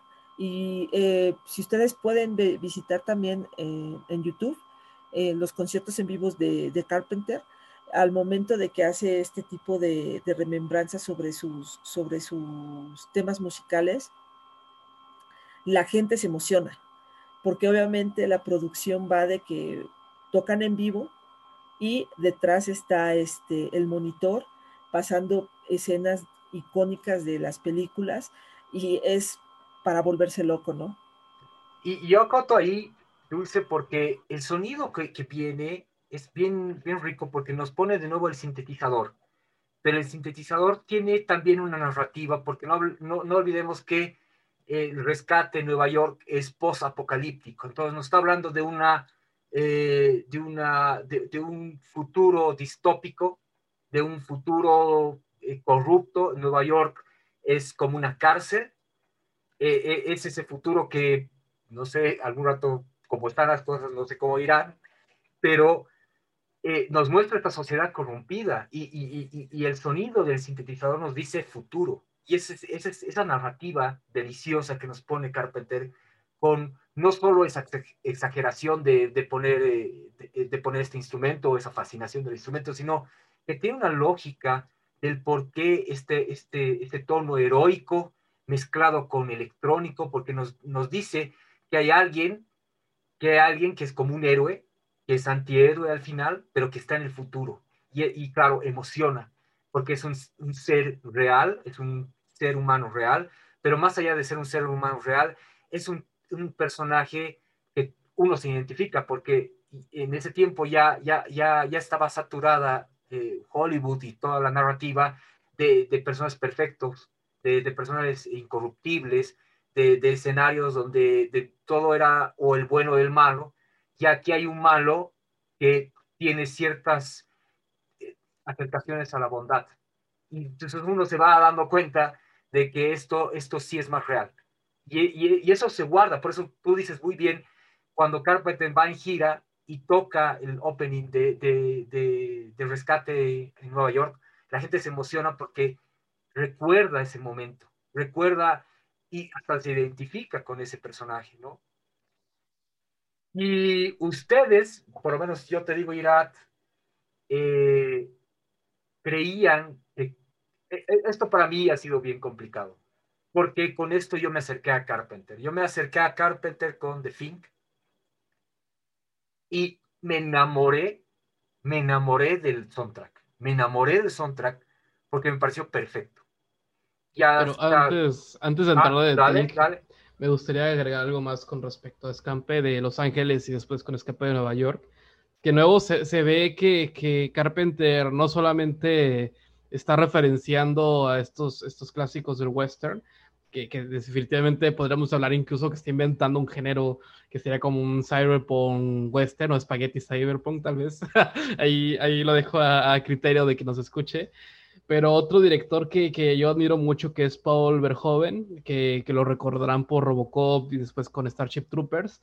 Este, la música que él también ocupaba con un compositor llamado Basil Poledouris, que con, coincidencia también estudió en la Universidad del Sur de California, al igual que Carpenter. También ha creado un sonido muy especial de la época y estas películas de, de Escape de Los Ángeles y de Nueva York de hecho, parece como también un, retomar estos este, futuros apocalípticos también estilo Mad Max, no sé, y de repente meterle esta onda de explotación y, toda esta, toda esta este, narrativa del western y da una historia muy, pues muy icónica y que se ha ganado su lugar en, eh, como entre el público como una película de culto. Y, y, y tú creo que, que, vas por ese lado, o creo que también nuestros, nuestros oyentes irán por ese lado. Cuando tú hablas de cyberpunk y hablas de western, me viene a la mente Cowboy Bebop. Y Cowboy Bebop usa la musicalización pero de manera perfecta. Yo creo que, yo creo que va muy, muy, muy en tónica todo esto. O sea, si tú vas a hablar de western, tienes que hablar de música y vas a completar toda la narrativa. No sé, yo les lanzo esta, esta idea, no es parte de, de, de, de hablar de, o, aunque sí, porque estamos hablando hoy día de música, estamos hablando de esa rememoranza de, la idea del lugar que no tiene ley y que hay este antihéroe que va resolviendo las cosas porque tiene que hacerlas. Y creo que eso enamora a la gente, ¿no? Creo que enamora porque creo que es más identificable que lo que hablamos un rato atrás, ¿no? O sea, este, este tipo de personaje perfecto, creo que no cuadra mucho con la realidad y por eso, eh, bueno, también tal vez a alguien sí le guste, pero hay, hay un gran contingente de gente que, que no, no se sentirá tan tan identificado. Entonces, sí, por eso funciona esa imagen, sí, por eso un Spike de Calvo Bebop también funciona como, como, este, eh, como el protagonista del de, Escape de Los Ángeles. Y ahí, bueno, eh, ahí, ahí queda el arco, el arco carpentiano musicalizado, porque ahí me rompen el corazón y ya les estaba un poco adelantando, porque viene de fin, que es para mí un antes y un después. Tiene eh, un momento clave en mi niñez, así les digo, así ya un poco parece un, un, autobiográfico, pero viene un momento que estoy chico y viene una, una, un sonido un poco como un helicóptero, viene, viene una escena súper extraña y, y, y, viene este sonido que me marcó toda la vida. Y, hasta hace poco, les digo sinceramente, creía que este sonido era Carpenter. De hecho lo es, pero no viene de la mano de Carpenter. Viene de, de, un, un, compositor, Ennio, Ennio Morricone, que es un italiano, pero que él sigue como que como con manual las ideas de Carpenter. De hecho, él ha tenido que adaptar mucho de su de su narrativa musical, se puede decir, a la idea de, de, Carpenter. Entonces, bueno, me salen aquí un poco los, eh, la, parte de la película, pero yo, yo, yo lo que me voy es esa idea de la desesperanza, Carpenter la, crea muy bien a partir de, de, de, un, de un órgano, de un órgano en dos sonidos, eh, ya esa, tónica que, era simple para Carpenter, la transpone a Ennio, a Marcone, y, hace todo esto. Y, hace a Fink. Yo creo que The Fink se crea a través de, esta canción, de, esta musicalización. No los he puesto muy bien. Me disculpo, pero es que no los quiero distraer. Pero yo creo que The Fink, eh, musicalmente, sí era Carpenter y no era Carpenter porque él dirigió esta canción, dirigió mucho de la película, de hecho es una de las películas de la que más se conoce, pero anecdóticamente él no, no fue el ejecutor de la música, ¿no? No sé ahí que, no sé si se, si se les ha roto el corazón como a mí cuando eh, tú ves eh, el soundtrack y dices, pucha, qué buen soundtrack, pero no lo hizo, no lo hizo Carpenter. Mira, a mí no se me rompe el corazón. Yo creo que ahí lo que hace Carpenter es que ya en esta producción ya tiene más dinero y dice, ¿sabes qué? Realmente estoy decidido a, ponerle un poquito más de, cariño y de amor a una persona que realmente tenga, porque, o sea, Carpenter tiene la facilidad, pero él no se ve con esa facilidad. Es muy interesante, ¿no? Y como tú dices, o sea, el, hecho de que este Morricone haya llevado este junto con Carpenter eh, estos temas, este soundtrack sobre todo, hace entender de que era, era bien interesante cómo Carpenter quería la perfección dentro de sus películas. Y obviamente tenía pues este una, una, una, una fascinación por hacerlo quedar como él lo deseaba. Y eso ya lo hemos visto con Halloween, lo hemos visto con el asalto a la comisaría 13, lo hemos visto hasta con The Dark Star, ¿no? Entonces, aunque parece, parezcan sencillas eh, la, el tema de The Thing, porque como tú dices, es, con el solo hecho de escuchar este, los disparos, con el solo hecho de escuchar este órgano o este sintetizador como tal, ya nos remonta a todo, toda una situación en la cual eh, no puede haber eh, pausas sobre, sobre lo que va a suceder y sobre todo en un ambiente tan, tan hermético como es este, eh, en el espacio donde están estos investigadores en The Thing, ¿no? Entonces yo pienso que para mí Carpenter estuvo ahí presente en la realización de, este soundtrack y es totalmente carpenteriano, ¿no? Obviamente que de mano de un tipo que, como nosotros lo hemos dicho, yo pienso que se le hizo el sueño a Carpenter de trabajar con Morricone, porque como les dije, o sea, eh, el hecho de que Morricone tiene más de 500 películas que haya logrado tener este, la musicalidad, nos da a interpretar, como les dije anteriormente, ¿no? Con esta película que es este Spaghetti Western, que es este, hasta que llegó su hora, que obviamente es de este Morricone, da también su, punto a, poder tener eh, el disfrute ¿no? de nosotros, el público, para poder escuchar y ver junto toda esta obra tan maravillosa de los western. Y yo creo que aquí Carpenter hizo su sueño realidad, trabajar con uno de sus ídolos para mí, de, saber cómo llegar, porque esa tensión que te pone el tema es único para mí. Y no sé si les ha pasado, no sé si vieron el remake, no, no remake, la precuela que sacaron hace, qué sé yo, el 2013, creo. Pues la escena final no tiene desperdicio porque en la escena final te ponen la canción original porque es la conexión con la película original de Carpenter. Y es un momento que, no sé, por lo menos a mí, me empieza a palpitar el corazón cuando empiezo a escuchar de nuevo la canción carpenteriana, veo al perrito correr en la nieve, y es un momento épico, porque eso lo había visto hace 80, eh, 80 sí, y, de pronto en el 2000 eh, se vuelve a rememorar, eso es, eh, a mí me pareció espectacular. ¿Qué pasa después? Y ahí ya, ya, ya vamos poniendo un poco de acelerador a las cosas. Nos viene algo de, de Stephen King. Nos viene una... Antes, ¿Ah? Perdón, antes de, terminar con The Thing, también quiero agregar algo.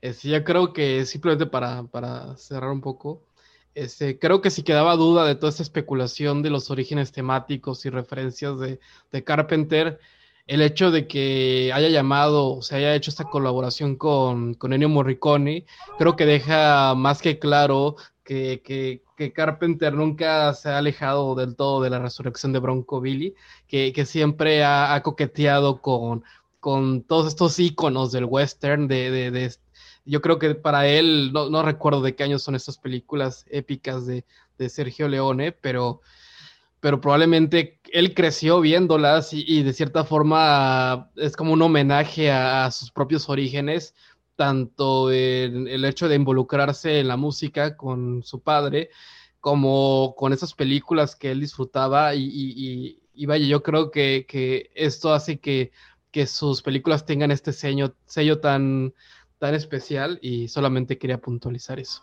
Pero antes de eso, yo pensé que Irat iba a decir acerca de la conexión que tiene eh, de The Thing con este Ennio, con Ennio Morricone y con Quentin Tarantino. De hecho, sí, hay, una cuestión muy interesante porque mm, aquí, por un lado, digo que, que, no es decepcionante por esto mismo, porque hace más redonda la carrera de, Carpenter desde mi punto de vista, pero por el otro lado siento que fue una oportunidad desperdiciada porque vaya, salió esta película, se compuso toda una banda sonora, pero no se explotó al 100. De hecho, hay temas muy icónicos que Quentin Tarantino rescata del soundtrack de, La Cosa, que este, una canción que, que, a la fecha me parece excepcional, que es Bestiality, que es un momento cumbre en la película de los ocho más odiados y, creo que es esa escena donde termina de ser un homenaje completamente a Thing, hasta que no está el elemento sobrenatural, este, en, las sensaciones, en, la situación, en, la cuestión claustrofóbica, es totalmente una película carpenteriana, en, ese punto, este, Los Ocho Más Odiados. Y, es muy interesante que, que vaya, yo, yo a Tarantino no lo veo a veces como un director, lo veo como como, nosotros, una persona que está obsesionada o, de ciertamente está enamorado de, del cine y que sus trabajos son simplemente un, pretexto para recopilar y decir a la gente, hey, esto es lo que me gusta y esto es lo que he encontrado y quiero compartirlo con ustedes. Yo siento que los ocho más odiados, por el hecho de haber llamado también a Morricone y de hecho haberle dado por fin ese Oscar tan merecido que más que por la película es un Oscar por su carrera, en el 2016, también es como decirnos y hablarnos sobre el cine de Carpenter, que tal vez, ok, se ha hecho su nombre en la industria, pero tal vez aún merece reconocerle no solamente esas películas tan icónicas como Halloween o La Cosa, sino que ha, transformado a niveles un poquito más profundos la industria del cine. Y mira, ahí me gustaría acotar rápido, ya porque yo sé que va a pasar ya, ya nos los dijo Fer a Cristín, pero antes de eso, hay ahora, bueno, en pleno, sí, este, en pleno año 2021 y 2020 hubo y, está muy vigente el trabajo de The Weeknd y The Weeknd tiene una, una nostalgia por, por Carpenter porque también en uno de sus trabajos, que es de Kiss the Land, hace una referencia sobre el trabajo de, de, de, Carpenter y también este, varios de sus discos, porque como ustedes saben es así como historias hiladas, ¿no? No solamente en este último, sino en diferentes. Entonces es bien interesante porque él lo que hace es retomar ciertos aspectos de la sonoridad de, John Carpenter y trasladarla a lo que es su producción musical antes de este de esta este de este último disco que tiene de Weekend, ¿no? Es, es, es así como un referente dentro del cómo ha llegado la cultura pop realmente a darle esa, este, ese tributo a Carpenter sobre todo lo que, lo que ha hecho durante todos estos años, ¿no? Que no, no, tendría que ser solamente porque es un, un, este, una estrella pop actual, sino el hecho de cómo ha dado una, un significado real al trabajo y que pasa desapercibido. Y eso es lo interesante, ¿no? Y, me gustaría ponerme ahorita conspiranoico un poquito de, a qué se deberá que, un director de la talla de Carpenter, que, está más que claro todo esta, este talento, no solamente como director, sino a, nivel de producción, este, yo creo que se debe a eso, que es realmente un, un artista completo. Y este tipo de artistas obviamente no no coinciden con la forma de hacer cine de Hollywood, tal vez, creo yo que por ahí está mi teoría conspiranoica de que no se le ha dado el lugar merecido porque no encaja en los engranes de, una industria donde te obliga a, despersonalizar tu trabajo y a delegar y, dar el control creativo a terceros. Y pues como lo hemos visto en mm, cantidad de secuelas de Halloween, este, aunque sea en la banda sonora, no, no quiere totalmente desprenderse de sus hijos, que son sus películas. Y, claro, esto nos puede costar eh, el baneo total, pero es cierto. O sea, yo creo que, que una de las cosas que pasa con Darío Argento, con Carpenter, con eh, hasta Tarantino en algún momento, es que les vino el palo de, de qué estás haciendo, esto no va por aquí, no debería ser por aquí, porque al final estás, estás yendo contra algo más grande, ¿no? contra una maquinaria que está ya construida. Y, y al final eh, la, libertad creativa cada uno la tiene, pero sí lo que nos enseña Carpenter es que tú lo puedes hacer y lo puedes hacer con poco y puedes hacer algo trascendental. Y literalmente ya lo hemos visto igual, ¿no? Hace poco leímos a, Poe que le fue mal le fue muy mal. Vamos a ver que también a los demás les ha ido igual de mal, pero la idea era comunicar algo. Y eso es lo que, ha quedado y es lo que estamos recordando, ¿no? Yo creo que ahí... Perdón este que, que, haga la acotación, y este, de nuevo, no estoy loco, digo, por algo está esta película de Están Vivos del 89, digo, que sí está por ahí presente ese, ese elemento en, la carrera de Carpenter. Ya, ya lo vamos a revisar, ya lo vamos a revisar, que, que, que falta todavía, falta todavía en la, travesía, pero ha sido lindo detenerse en este momento de, de The Thing, porque es, yo creo que un, es un antes y un después, es un momento muy, muy, muy, muy de tu niñez, que, ese, ese, acercamiento al terror, este sonido como el que escuchábamos de, de, Halloween, yo creo que son, son momentos que se te guardan en, el ADN, ¿no? Y que, que se van a quedar. Y, ha sido para mí muy emotivo llegar a este momento y el, el, escuchar este soundtrack con ustedes, porque, porque son momentos que marcan tu vida. Y aquí ya nos vamos a otro, a otros, en sí decirlo, porque eh, la creación es de Stephen King, muchos de los que nos escuchan lo conocen, y, viene Carpenter y dice, voy a hacer una, voy a hacer algo con, con esta historia un poco loca, porque es una historia súper loca, ¿no, Dulce? No sé, ¿qué opinas de, de, un auto asesino un auto que tiene pasiones, un auto eh, que tiene emociones? Yo creo que es, es uno de, de las mejores novelas de Stephen King referida sobre, no solo por el hecho de, como tú dices, este, de ser el auto, ¿no? Sino de cómo podemos llegar a sentir cierto, cierta repelencia por algo material que no tenga más que, obviamente, este, fierro, llantas, pero lo, que, lo, interesante de, de la selección musical, porque aquí creo que no hubo eh, una composición como tal, pero sí hubo una selección musical por parte de Carpenter y obviamente nos da una remembranza a los años 50 en la cual pues hace una, una, perspectiva nostálgica de su niñez de Carpenter, ¿no?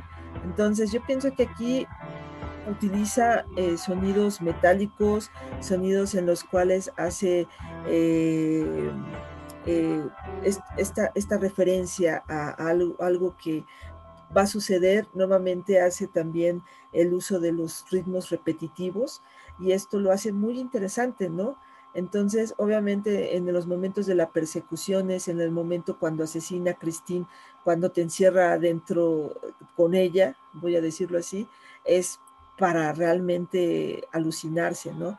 Yo creo que la obra de Stephen King y llevada a y dirigida por, por, este, por Carpenter es fabulosa, ¿no? No sé qué opinen los demás. Yo recuerdo que también la vi cuando tenía mis ocho, nueve años y pues siempre te llega a marcar y siempre lo llevas con mucho cariño. No sé si ahorita saliendo de, del tema, pero no sé si recuerdan esta película de la graduación.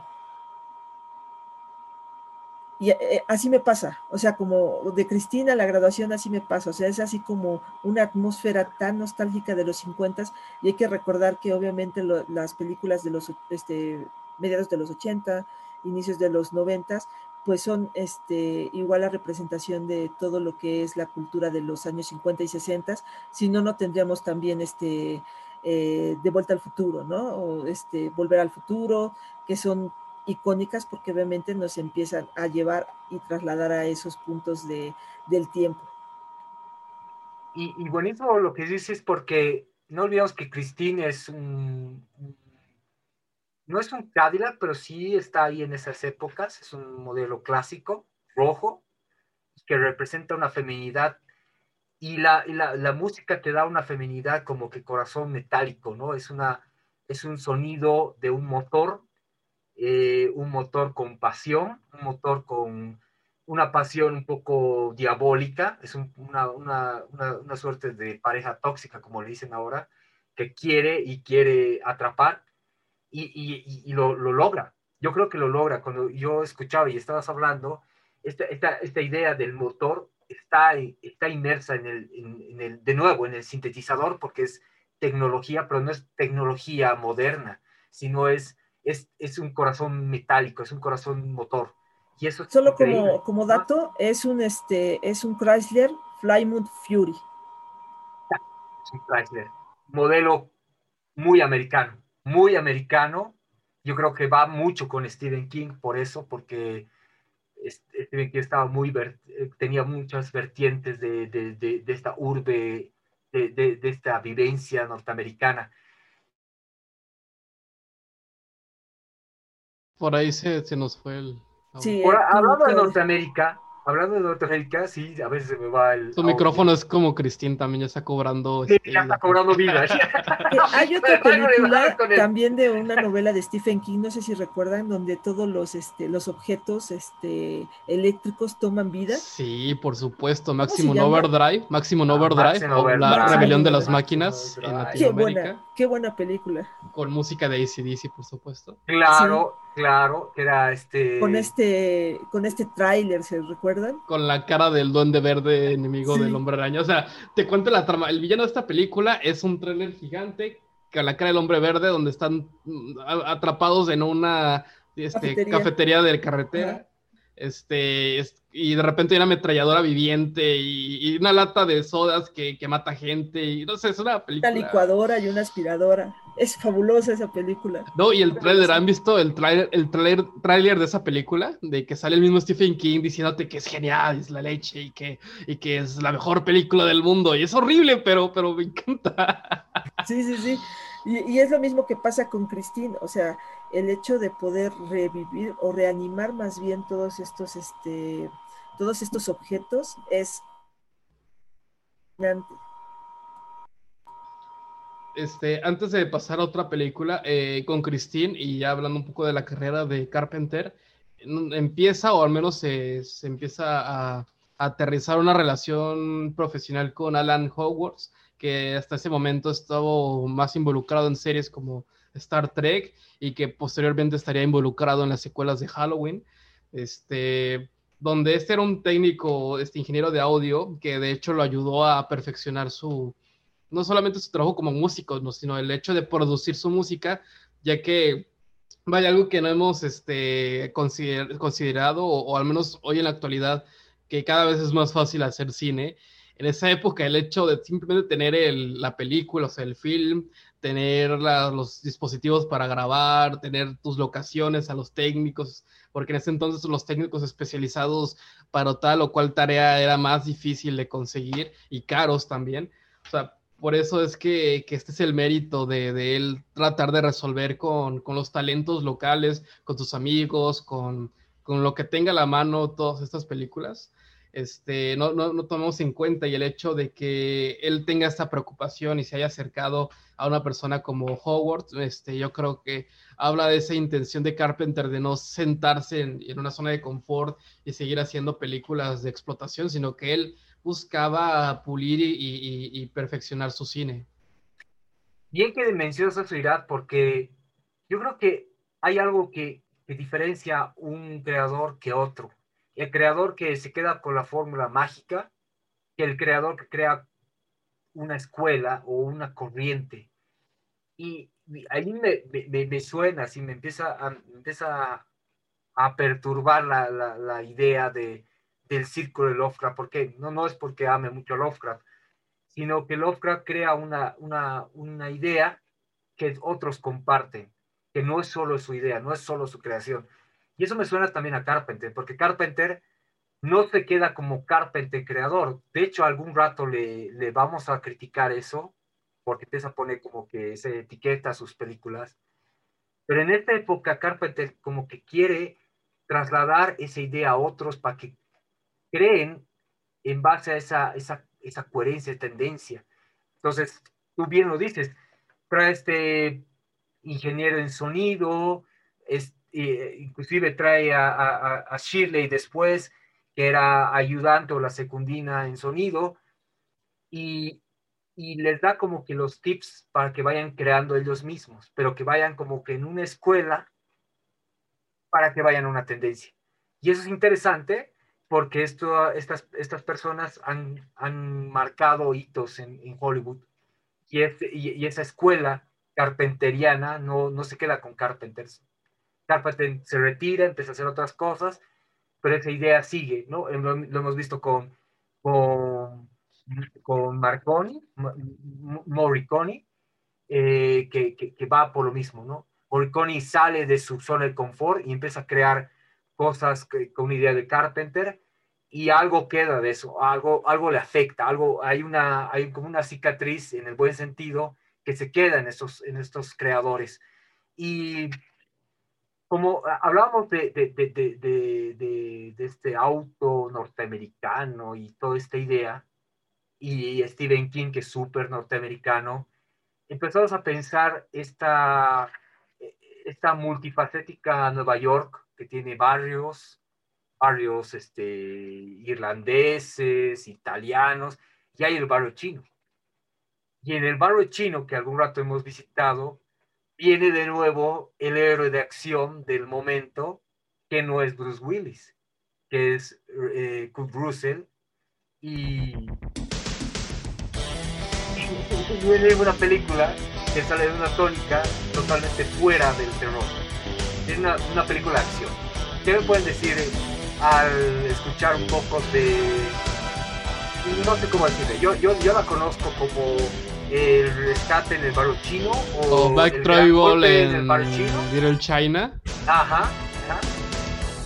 Es así ochentera, ¿no? Es súper ochentera. Yo creo que yo les decía eh, tras, bambalinas, eh, yo nunca me fijé en esos tracks.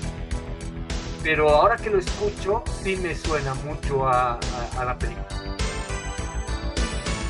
Incluso comentábamos por ahí que recordaba a Double Dragon, este videojuego de, de, peleas. También con música muy ochentera y esta, esta onda como mezclando las, el, el, asiático y cuestiones de kung fu y, lo urbano, no sé. Y, eh, había esta idea, ¿no? Esta idea de, de, de, este barrio, de este uno contra todos, que esa es la idea de, esta película. Yo me masacro con sin fin de villanos y cada villano tiene como un super boss. En este caso era un tipo que tiraba De hecho, es un género, ¿no? ¿Cómo se le llama este, este género en los videojuegos? Bean este... up. Bean up. Yo contra el barrio se dice, ¿no? En español. es el Final Fight, es el Double Dragon, ¿no? Es, esa idea de yo contra me voy contra el mundo. Battletoads, las tortugas ninja. Este, Las tortugas ninja, ¿no? Y, así, ¿no? Así, yo creo que el Beaten Up eh, eh, eh, marca mucho. Yo creo que esta película tiene mucho de arcade. Yo les había hablado un rato de, de Mortal Kombat. Había hablado de iconos como Raiden, que aparece acá, este, Shamsung, sale acá. Y, y estas ideas, yo creo que han inspirado mucho a las creaciones grandes que tenemos ahora hay fanáticos que tienen Street Fighter en la cabeza o tienen Final Fight en la cabeza, pues este uno contra todos nació en esta idea loca de un tipo eh, norteamericano total, así súper musculoso, que iba y, repartía hostias a todo el mundo hasta, hasta, hasta el jefe final que tiraba rayos o hacía unas cosas súper locas y tenía que rescatar a la, a la dama en peligro, ¿no? que esa era la, la tónica capcomiana eh, arcade total de las fichitas y de la y de, la y de, cómo se llaman los arcades de, tu barrio no ibas y te gastabas tu recreo para, para llegar al final. Y eso era muy rico porque es parte de, una, parte muy fuerte de la cultura y, creo que es muy gracioso el hecho de que ese director que toma referentes de Italia y de, y de otro, otro cine de explotación sea de repente referenciado por los japoneses en sus videojuegos. O sea, ese, ese brinco de continentes me parece muy, muy interesante. A mí lo que me llama la atención de este Asalto al Barrio Chino es el hecho de que una se estrena en el mismo, en el mismo año de Top Gun. Entonces vamos a ver como dos, dos monedas. Una donde está Tom Cruise, eh, se escucha en el soundtrack Take My Breath Away, y en el otro encontramos un soundtrack exacto, muy romántico, y en, el, y en el soundtrack de Carpenter encontramos una construcción bastante llamativa, eh, obviamente como venimos diciéndolo, con sintetizadores, con esta batería, este, que no, ¿cómo se llama? Esta batería... Eh, electrónica, es esa... Electrónica. y, y totalmente eh, contracorriente a lo que viene siendo el consumo de las películas hollywoodenses, ¿no? Entonces es bien interesante y como ustedes dicen, se remite mucho también y va nutriendo todo lo que viene siendo para los videojuegos y también porque hay que recordar que estos mismos soniditos también me, me remonta un poco a lo que son las películas de John, de, de John Van Damme, ¿no? Porque también es así como que de pelea y obviamente este estos sonidos muy recurrentes de, sintetizadores, la batería eléctrica y, como con un, con un, cierto, este, con una cierta repetición sobre el, mismo tono, ¿no? Y, tengo que, antes de ir a la siguiente película, tengo que, tengo que decirlo, no, no lo voy a aguantar.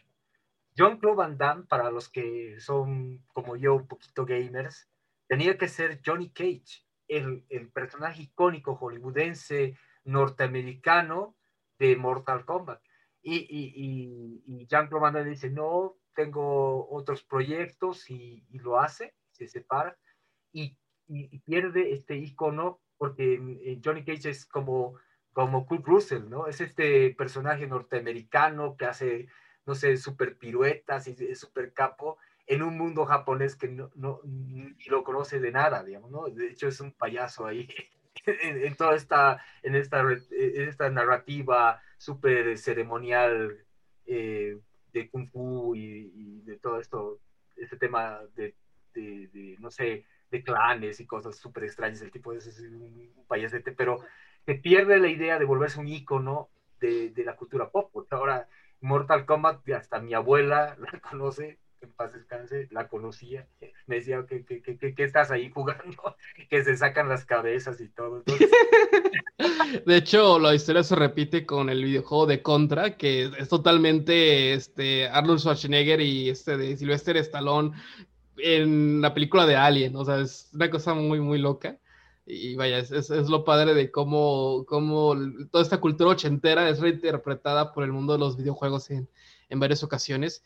Y, y, de hecho, vaya, me acordé ahorita de una anécdota de Tarantino sobre Top Gun. En una, en una película, no sé si es serie llamada Slept With Me, tiene un cameo donde tiene esta típica diálogo tarantinesco donde dice, no es que Top Gun tiene una temática homosexual de fondo. Y empieza a decir que Tom Cruise y este, ¿quién, quién más salía en esa película?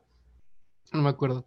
Este, bueno, el caso es que esos dos protagonistas, de hecho, había una es una relación ahí más que de amistad y, y que la, la, chica que era el interés romántico del protagonista, entre más se va disfrazando y, trajeando como un militar masculino, entonces el, el, protagonista ya le empieza a poner atención.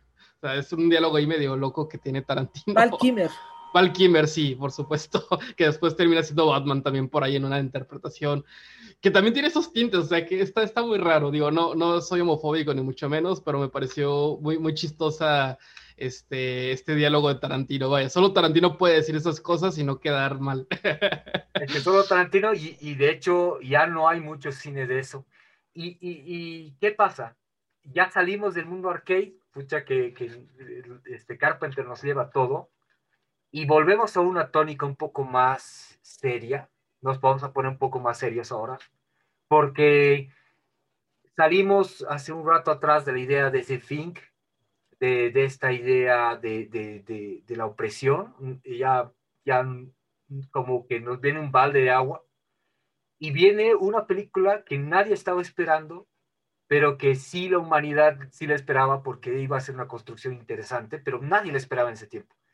Sale un poco un poco paralelo con, con este, el golpe de rescate al barrio chino, el golpe de, de, la pequeña China, no sé, ya tiene muchos títulos, pero sale un poco en, en, esa época y sale el príncipe, el príncipe de las nieblas o The Prince of Darkness, que es como un balde de agua para todos. Nos llega una película que empieza a cuestionar eh, temas un poco más filosóficos. Ya, ya salimos, te estábamos ahorita hablando del arcade y qué divertido y todo, y Carpenter viene con algo un poco más complicado. Eh, nos empieza a hablar de religión, nos empieza a hablar de existencia. ¿Por qué? Estamos tan divertidos. Eh, Russell estaba ahí y de pronto empieza a hablar de, de, de una imagen, una, una esencia que puede destruir a la humanidad y empezamos a conectarnos con algo, un eco que era de Fink. Y, como que nos ponemos un poco más serios. Y empezamos a, hablar de nuevo de filosofía, de existencia, de, religión, de nuevo lo digo. Y, no sé, ahí, ahí, ahí de nuevo a Howard, Alan Howard, los acopla con Carpenter y empezamos a hacer este, esta retórica poco mística, poco un poco Lovecraftiana. Aquí veo mucho toque Lovecraft de, de, esta esencia que puede destruir a la humanidad y cómo, cómo la religión usa esta esencia para someter y, no sé, a mí por lo menos cuando vi esta película era un, un balde de agua. No sé, yo la, yo, yo la determino así. ¿Ustedes qué opinan de, de Prison Darkness? Yo, yo ya había estado extrañando a este Carpenter, el cual nos da un ambiente eh, sombrío, tenebroso, en el cual se escucha y hasta hace el uso del mismo viento para darnos esta atmósfera bastante opresora, porque es eso, porque no sabes realmente hacia dónde se dirige el príncipe de las tinieblas, no sabes hacia dónde va a, si vamos a salir victoriosos o no, y sobre todo este enfrentamiento eh, que vamos a decir contra el bien y el mal para explicaciones más amplias por mi parte, pero yo creo que todo lo que viene siendo el, los sonidos ambientales de los mismos actores, el hecho de que, como les digo, hasta, o sea, ahora sí que no sé si ubicas, este, Irat, eh, hasta el viento tiene miedo, esta película mexicana. Sí, de, Carlos Enrique Taboada, por supuesto. Sí, de Taboada, que es obviamente en los años 70 y remite mucho porque obviamente tu abuada lo que hace es este eh, introducirnos a su atmósfera a través de la lluvia, a través de rechinidos de puertas, a través de situaciones en las cuales el sonido más pequeño nos hace estremecer. Y yo creo que en el Príncipe de las Tinieblas es, es, es eso, ¿no? Tratar de, de remontarnos a esa atmósfera, como les vuelvo a repetir, desde lo más pequeño hasta lo más insignificante que puede ser el rechinido de una puerta, eso nos, nos mantiene en vilo y nos hace realmente eh, recapitular y crear nuevamente el hecho de que existen películas que nos dan estas situaciones, ¿no? De hecho, me, me, gusta la referencia a Tabuada y hace rato, no, no, no estoy mintiendo, en serio, estaba yo pensando en esa película en específico, porque también bebe mucho del, del, del Yalo, estas películas donde vemos de repente grupos de, de, muchachas, este, defensas, o sea, de repente es muy de su época y, y a lo mejor no envejecen de todo bien, pero otra película que es este Libro de Piedra, que, que está muy basado en, en, en, otra vuelta de tuerca de Henry James, este, es, es, creo yo como una actualización y una, ¿cómo podríamos llamar? Una apropiación de, de manera total, o sea, de, de, realmente esto es cine para mí, porque ya no solamente agarrar la, la, la historia y convertirla en, en, una serie de imágenes, sino que hay toda una construcción ambiental, como bien mencionado Dolch, con, con el viento, con, con, esta, con esta música que, que, que es como, vaya, no, no, algo que tiene el sintetizador y que, y que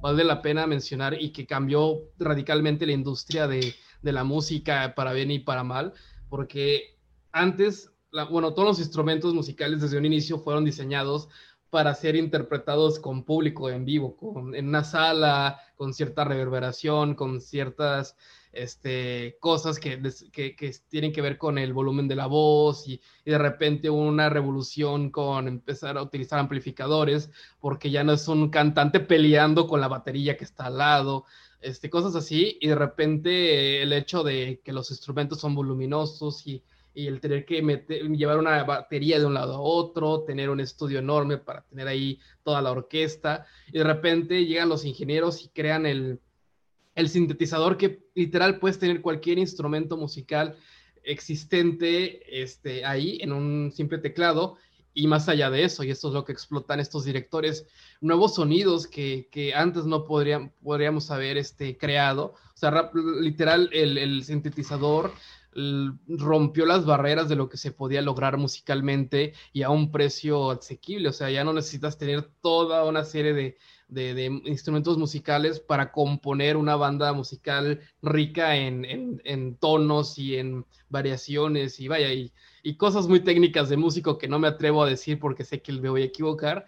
Y, es algo que creo que logra Carpenter y por eso embona también con este horror cósmico que menciona Fer en el Príncipe de las Tinieblas, porque yo creo que es, creo que es como el momento propicio donde está la revolución del sintetizador y el momento en que Carpenter está tratando estos temas. Creo que, que, embona bastante bien por, ese, por eso mismo.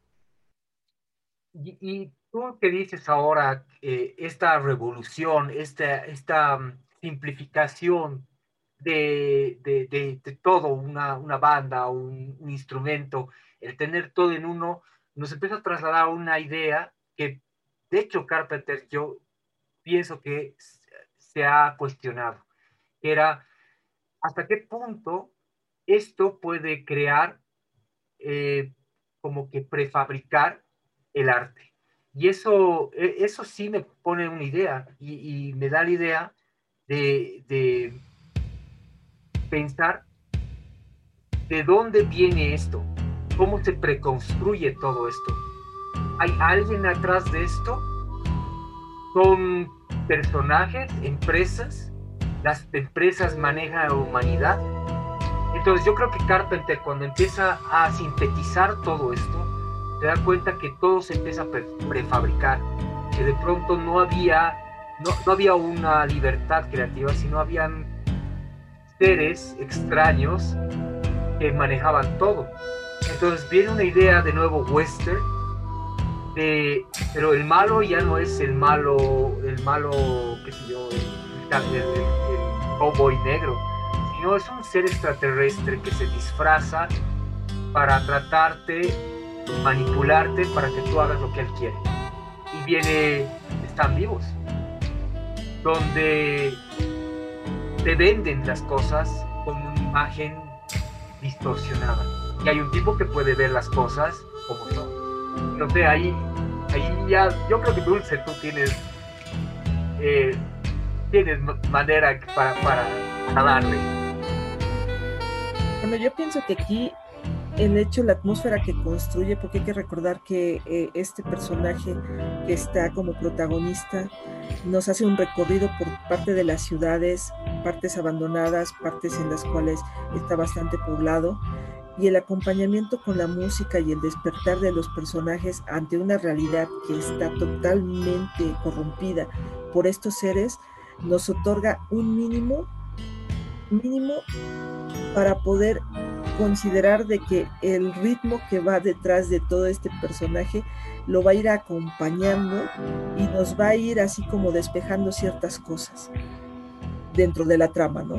Yo creo que eh, eh, el trabajo de, este, de Carpenter en, en Están Vivos es ya tan icónico y nuevamente voy a remontarme a este en vivo que hay también en YouTube, que se los recomendé al inicio, porque él eh, en ese en vivo empieza a son, él está enfrente de su teclado, se agacha, toma las gafas que son muy representativas de esta película y comienza a trasladarnos con escenas icónicas y nos empieza a dar con este ritmo, ¿no? Que es, que es para mí tan eh, tan lleno de recuerdos porque obviamente esta película cuando uno lo ve la primera vez, no, no puedes escapar de ella, porque te atrapa, te atrapa, te mantiene, te mantiene en un constante vaivén y te da a recapacitar sobre estos temas conspirativos que en algún momento yo creo que cada uno de nosotros llegó a investigarlos. Hay personas que realmente este, creen en ello, se respeta, pero yo creo que el hecho de poder visualizar eh, un, campo de batalla a lo western, donde hay buenos y malos, porque sí hay un enfrentamiento total, eh, nos trae, ¿no? Nos da, nos da una, una fuerza para poder mantenernos enfrente de la pantalla sin saber hacia dónde va, aunque sabemos que puede, que puede salir ganando la humanidad, ¿no? Pero ahí se los dejo.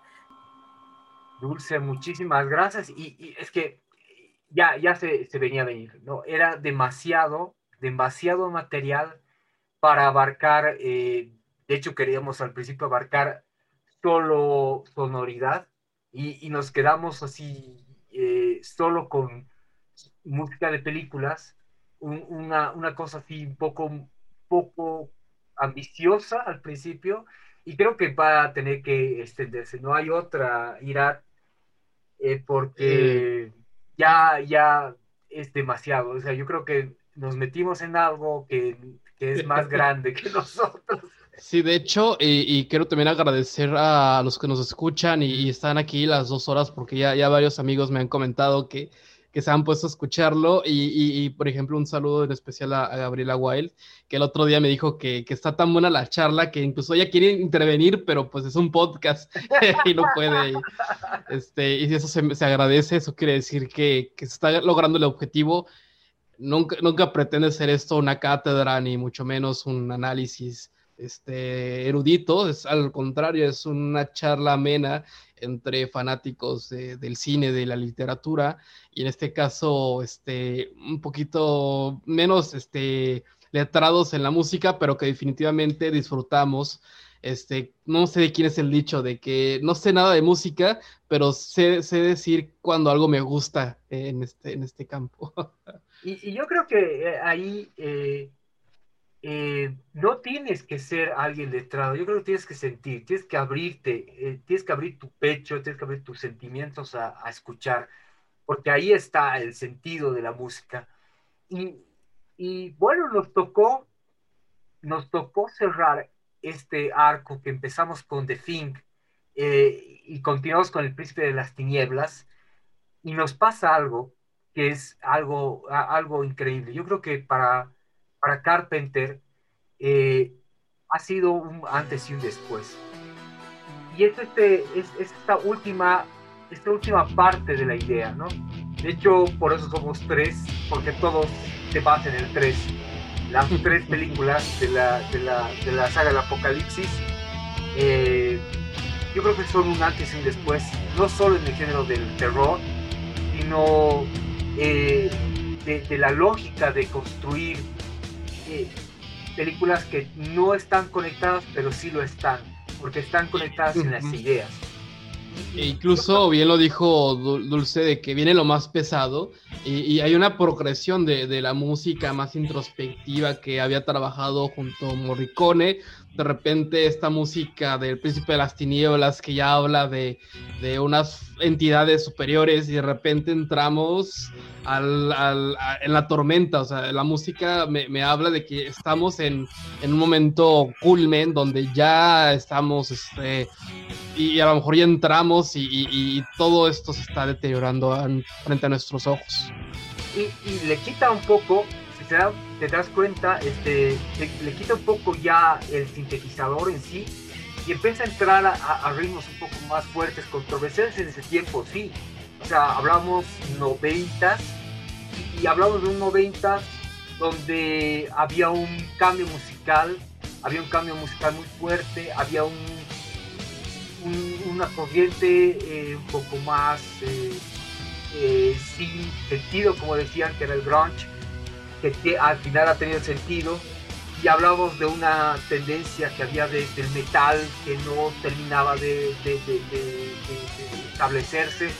Entonces había un Carpenter que jugaba con esas ideas, ¿no? Hablaba que, buscaba el rock, buscaba el, algo fuerte ahí, algo que impacte y a mí me gusta eh, eh, en, La Boca del Miedo, porque hubiéramos esperado algo psicodélico, hubiéramos esperado algo eh, con órganos más que antes, pero de pronto pone muchísima guitarra eléctrica, nos pone muchísima batería, porque quería él mostrar una, una corrupción ahí, y no por la música en sí, o sea, no, no era porque el, el rock era corrupto, sino porque era la transgresión de los límites era la exploración y, veía ahí, yo creo, al, componer esto, de que teníamos que transgredir otros límites. Entonces, lo que había ahí era esa, esa, esa, pelea de, de, identidades, ¿no? Sí, yo destaco eh, eso de la transgresión, que creo que es algo que ha estado presente hasta en los trabajos escolares de Carpenter. Hablamos hace un par de episodios sobre el capitán Boyur, que es, vaya, eh, ahorita sacar ese, esa trama es como casi este, matar tu carrera antes de que empiece, pero vaya, él, él no tenía miedo en, en, ser transgresor. Y, y, vaya, hablar del cine de Carpenter también es hacer como un recorrido en la industria de la música, en la música comercial y, y en, el, y en la escena alternativa.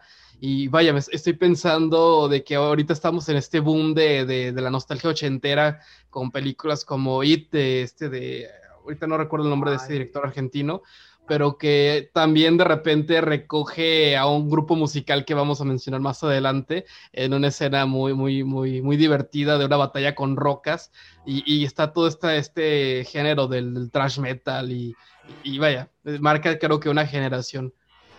Y tú bien lo dices porque el thrash metal nace con los ochentas, un poco antes de los ochentas, pero sí tiene el boom de los ochentas.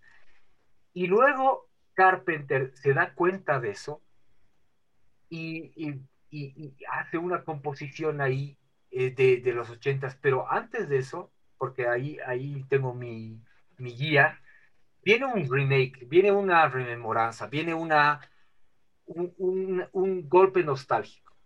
Y ese golpe nostálgico nos trae de nuevo a, un cowboy, nos trae un nuevo un, a un héroe, un antihéroe. Y, y, era la película que estaba cantada que iba a ser un fracaso, porque ¿cómo van a hacer, cómo van a hacer de nuevo la fórmula? ¿Cómo van a repetir la fórmula?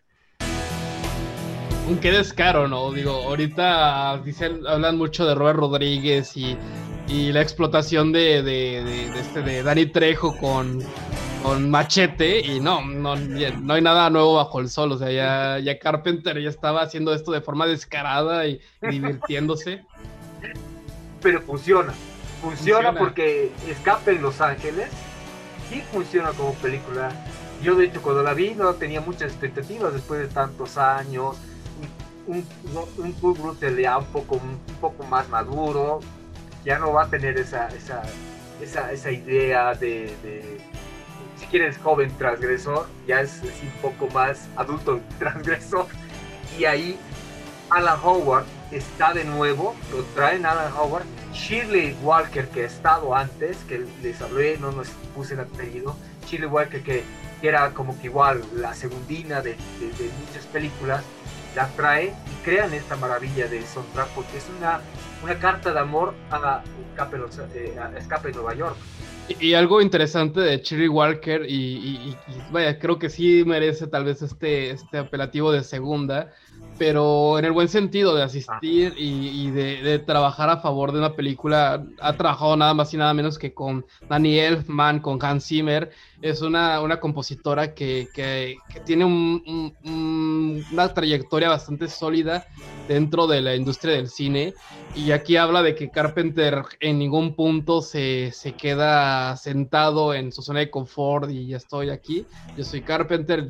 Vaya, un paralelo tal vez es George Lucas, que llegó a un nivel de, de, ¿cómo podríamos llamarlo? De consagración que él mismo, pues vaya, se la cree, que él mismo dice, no, pues ya llegué al máximo de mi carrera y ya está. Y no, John Carpenter todo el tiempo está, está tratando de, de ir más allá y de, y de, y de perfeccionar su, su cine. Y creo que y vaya, parece que es un avionazo, pero ayer este, con unos amigos hablábamos de, de Alan Moore. En una entrevista él habla sobre eh, su proceso como escritor y él dice que para él la escritura es como un dios. O sea, que él trata el hecho de tener la capacidad y la oportunidad de vivir de la escritura como, como adorar a un dios y que su forma de, este, de rendirle culto es dar lo mejor que puede darle como, como creativo. Y yo creo que Carpenter este, comulga con esta idea del creador. O sea, la mejor forma de rendir culto al cine es constantemente dar lo mejor de uno como, como creativo y en ningún punto puedo decir que Carpenter ha hecho un trabajo mediocre.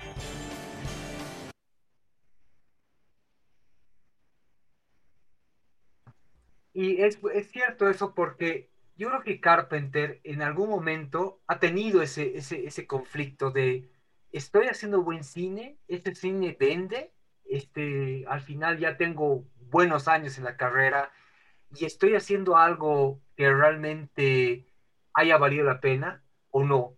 Y, yo creo que ese momento de quiebre hace que de nuevo recuerde sus orígenes. Y, yo te digo, eh, eh, Mr. Jekyll, no con Mr. Hyde. Mr. Hyde. Dime, eh, Mr. Hell. Mr. Hell. Porque nos hemos olvidado nuestros, nuestras chapas. De hecho, eso estaba yo pensando hace rato en la. Ya valió lo de las chapas, o sea, ya, ya volvimos a. Bueno, al que quiera, el que quiera, ¿no? Que nos conozca como quieran, pero. No, y, me hace gracia porque la vez pasada creo que a, Dulce no le decíamos Dolce, como que se nos iba. Ahorita al revés, sí le, la mencionábamos todo el tiempo con su chapa. pasan esas cosas en el cine, pasa en la vida real, pasa no sé en dónde, ¿no? y, y yo, en este momento, yo creo que explora tanto Carpenter que de nuevo vuelve a sus orígenes. Vuelve a, esa idea de, del western, del spaghetti western, como decía Dulce, Dolce. Eh, y, y me viene esto, me viene los vampiros de Carpenter, donde vuelve la idea de los cowboys, pero no eran cowboys, eran cazadores de vampiros y viene James Wood, pero sigue esta idea y eso es lo que me hace pensar. Siempre en la idea de Carpenter estaba la idea de del western, ¿no? Y, uno cuando empieza a entenderlo se da cuenta que no era alguien que solo era sintetizadores, había algo, una ignorancia de algo, había una construcción de algo. Y este es un track de Vampires, este, me trae mucho eso, me trae el color, me trae, ¿no? Esta, este desierto, este tipo así, tipo, no sé, por ahí, pero que no va a matar a, no sé, al, texano negro, sino va a matar a vampiros, ¿no? No sé, de hecho, vaya, otra vez regresando a las coincidencias temáticas, no la he visto, esta película no he tenido el gusto, la, hace un par de semanas Dolce me platicaba que es como esta película de Robert Rodríguez de ah. From Dust Till Down o del Crepúsculo al Amanecer y que tiene toda esta, esta ambientación serie B a no más poder. Y de nuevo, Robert Rodríguez no ha hecho nada nuevo, simplemente ha replicado lo que ya ha estado haciendo Carpenter este, de una manera tal vez más creativa y más, y más arriesgada y transgresora, porque vaya, y, no, es, y no es que no me guste este Robert Rodríguez, de hecho, este es uno de mis directores con los que más me divierto, pero sí, de nuevo Carpenter está, está abriendo camino con, este cine transgresor, vamos a llamarlo. Y, yo creo que es, un, lavado de cara, si quieres, para, para la idea del vampiro, porque Vemos al vampiro como esta idea aristócrata del castillo, del tipo este, super estilizado. Y vemos un vampiro que es más tirado un poco más a lo, a lo bestial, a lo violento. Y, vemos un James Wood que te lo recontra consejo porque James Wood aquí eh, hace una suerte de antihéroe de nuevo. Es un tipo así que hace su, con su cámara, con sus lentes eh, oscuros, con su ballesta, eh, un, Van Helsing que lo puedas poner en, Nuevo Texas. Y, es maravilloso porque yo creo que mucho de la, del gusto que quería, que, quería Carpenter era volver a esa idea, de nuevo. O sea, hay ese eco de siempre, de, volver a, ese, de esa tónica algún rato entenderemos por qué. Yo creo que sí. Ah, entendemos por qué tenía tanta atracción al viejo oeste, a estas películas western. Y yo creo que esta noche se va a cerrar con algo muy interesante. No hemos cerrado todas las películas, pero sí hemos cerrado con todo el arco narrativo, musical, se puede decir, fílmico de, de Carpenter porque hay una película maltratada que va en la tónica de, no el western, pero sí del, del, si quieres, del post-apocalíptico, que también estaba en idea de Carpenter. Viene esta idea de, de, de, estas, de estos seres extraterrestres medio metaleros, medio extraños, porque empieza a probar ahí Carpenter mucho. y, viene un, yo, yo, te digo como alguien, un usuario del metal, eh, cuando, cuando descubrí este soundtrack decía, wow, lo hizo con Anthrax. Carpenter lo hizo con Anthrax, como, como suene, como suene. Y, y, no solo con Anthrax, lo hizo también con Book. Y ahí yo dije, ya lo hice. Yo creo que ahí llegó lo que quería hacer, porque tenía que hacerlo. Y ahí vemos la versatilidad de, Carpenter que de repente trabaja con el gran Morricone legendario del cine western. Y podríamos decir, no, pues Carpenter pudo haberse quedado en esa época y ser anacrónico, ¿no? Y, él logra meterse con de repente este nuevo, movimiento del, metal y, queda, o sea, es, es así de versátil. Y es maravilloso porque yo creo que la exploración de Carpenter no ha quedado ahí no ha quedado ahí porque él ha cursado, hemos visto todo este viaje, ha cursado desde un pequeño órgano, unos cuantos sonidos, y empezó a experimentar, y empezó a probar, pero no con, con grandes nombres, no con grandes títulos. De repente no ha sonado muy bien al momento que yo decía como los secundidos, pero sí como los practicantes que de repente tenían más apertura. Y ellos han continuado como que desarrollar nuestras ideas. Y esas experimentaciones lo ha llevado a estos lugares, lo ha llevado hasta la música western, lo ha llevado hasta Anthrax, lo ha llevado hasta los sintetizadores, lo ha llevado a, al arcade. Yo creo que esta noche podemos decir que nos falta mucho, porque después de esto, Carpenter va a empezar a crear ya no en base a una película. Carpenter va a empezar a crear en base a uno o, a Carpenter mismo. Y ahí ya es Carpenter, ya es Carpenter, se desliga de la, de la idea de, película, construcción de película con música y se libera.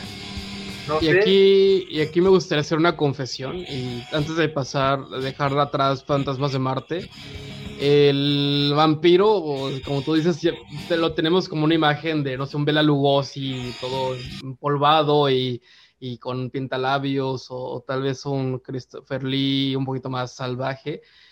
Pero date cuenta de, qué años son esas películas. Son de primera década del siglo pasado.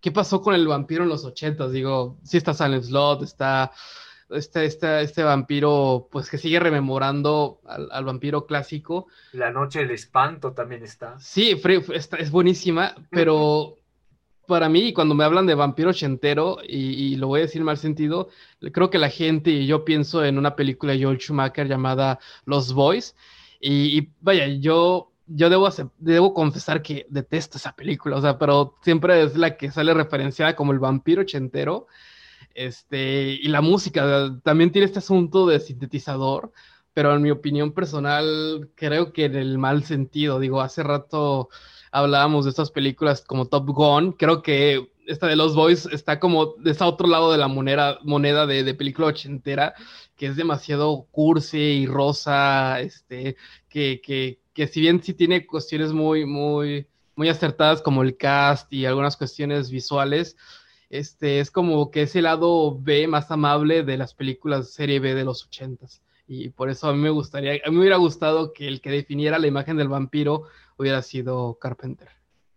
Yo, yo, yo me quedo con tus últimas palabras. No todo lo de los 80 es bueno, y eso, eso lo estamos viendo ahora, pero sí hay cosas que nos han marcado, que han tenido una trascendencia, y vamos a ver cómo, cómo, cómo han, han llegado a esos días, cómo han envejecido con los tiempos. Y ha sido un viaje, o sea, hemos tenido una baja hace un poco atrás, este, Dulce, eh, Dulce ha tenido que irse a otros eones, pero, pero ha sido lindo, ha sido muy lindo el, viajar con todo este, esta temporalidad musical, que ahora ya no la vemos desde el cine en sí, sino desde la sonoridad. Y, como hablamos a un principio, este, eh, ya el capítulo siguiente, en realidad la continuación de este capítulo, tiene que ser explorar a Carpenter como compositor, un Carpenter actual, un Carpenter que ha producido en menos de, de 10 años producciones originales no fílmicas y que es un Carpenter que yo creo que ha marcado ya desde ese tiempo la musicalidad actual. Puedo lanzarme eso, me van a tirar tomates los que quieran, mm. pero sí, porque esa idea del sintetizador ha marcado mucho de esa idea musical retro, nostálgica que, estamos ahora escuchando. Pueden decirme unos más.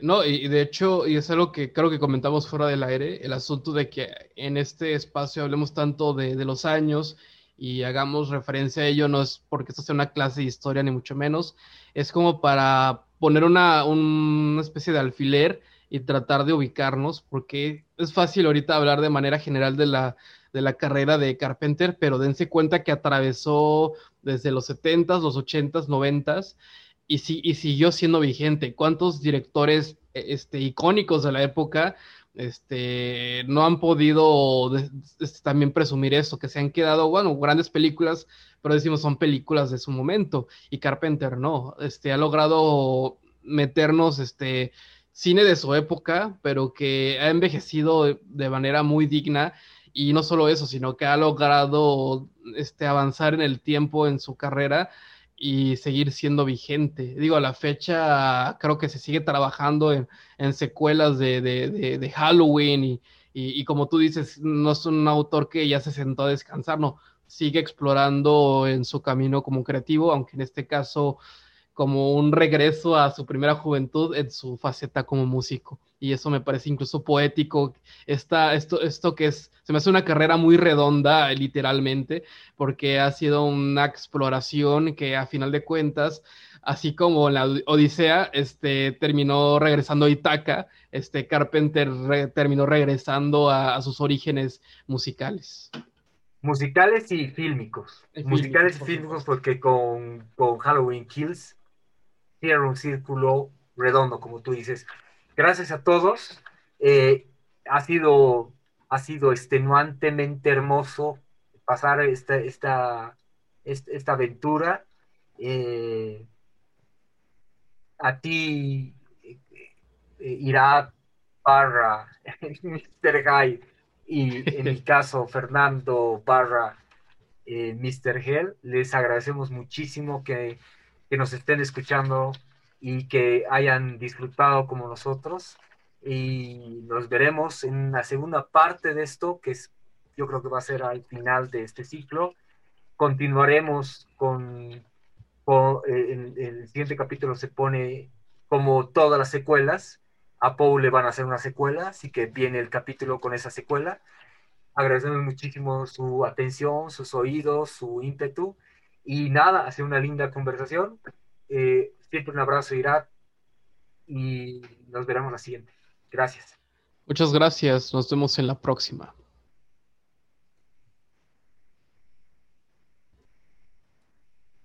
Gracias, Irat. Aún sigue grabando. Gracias, gracias.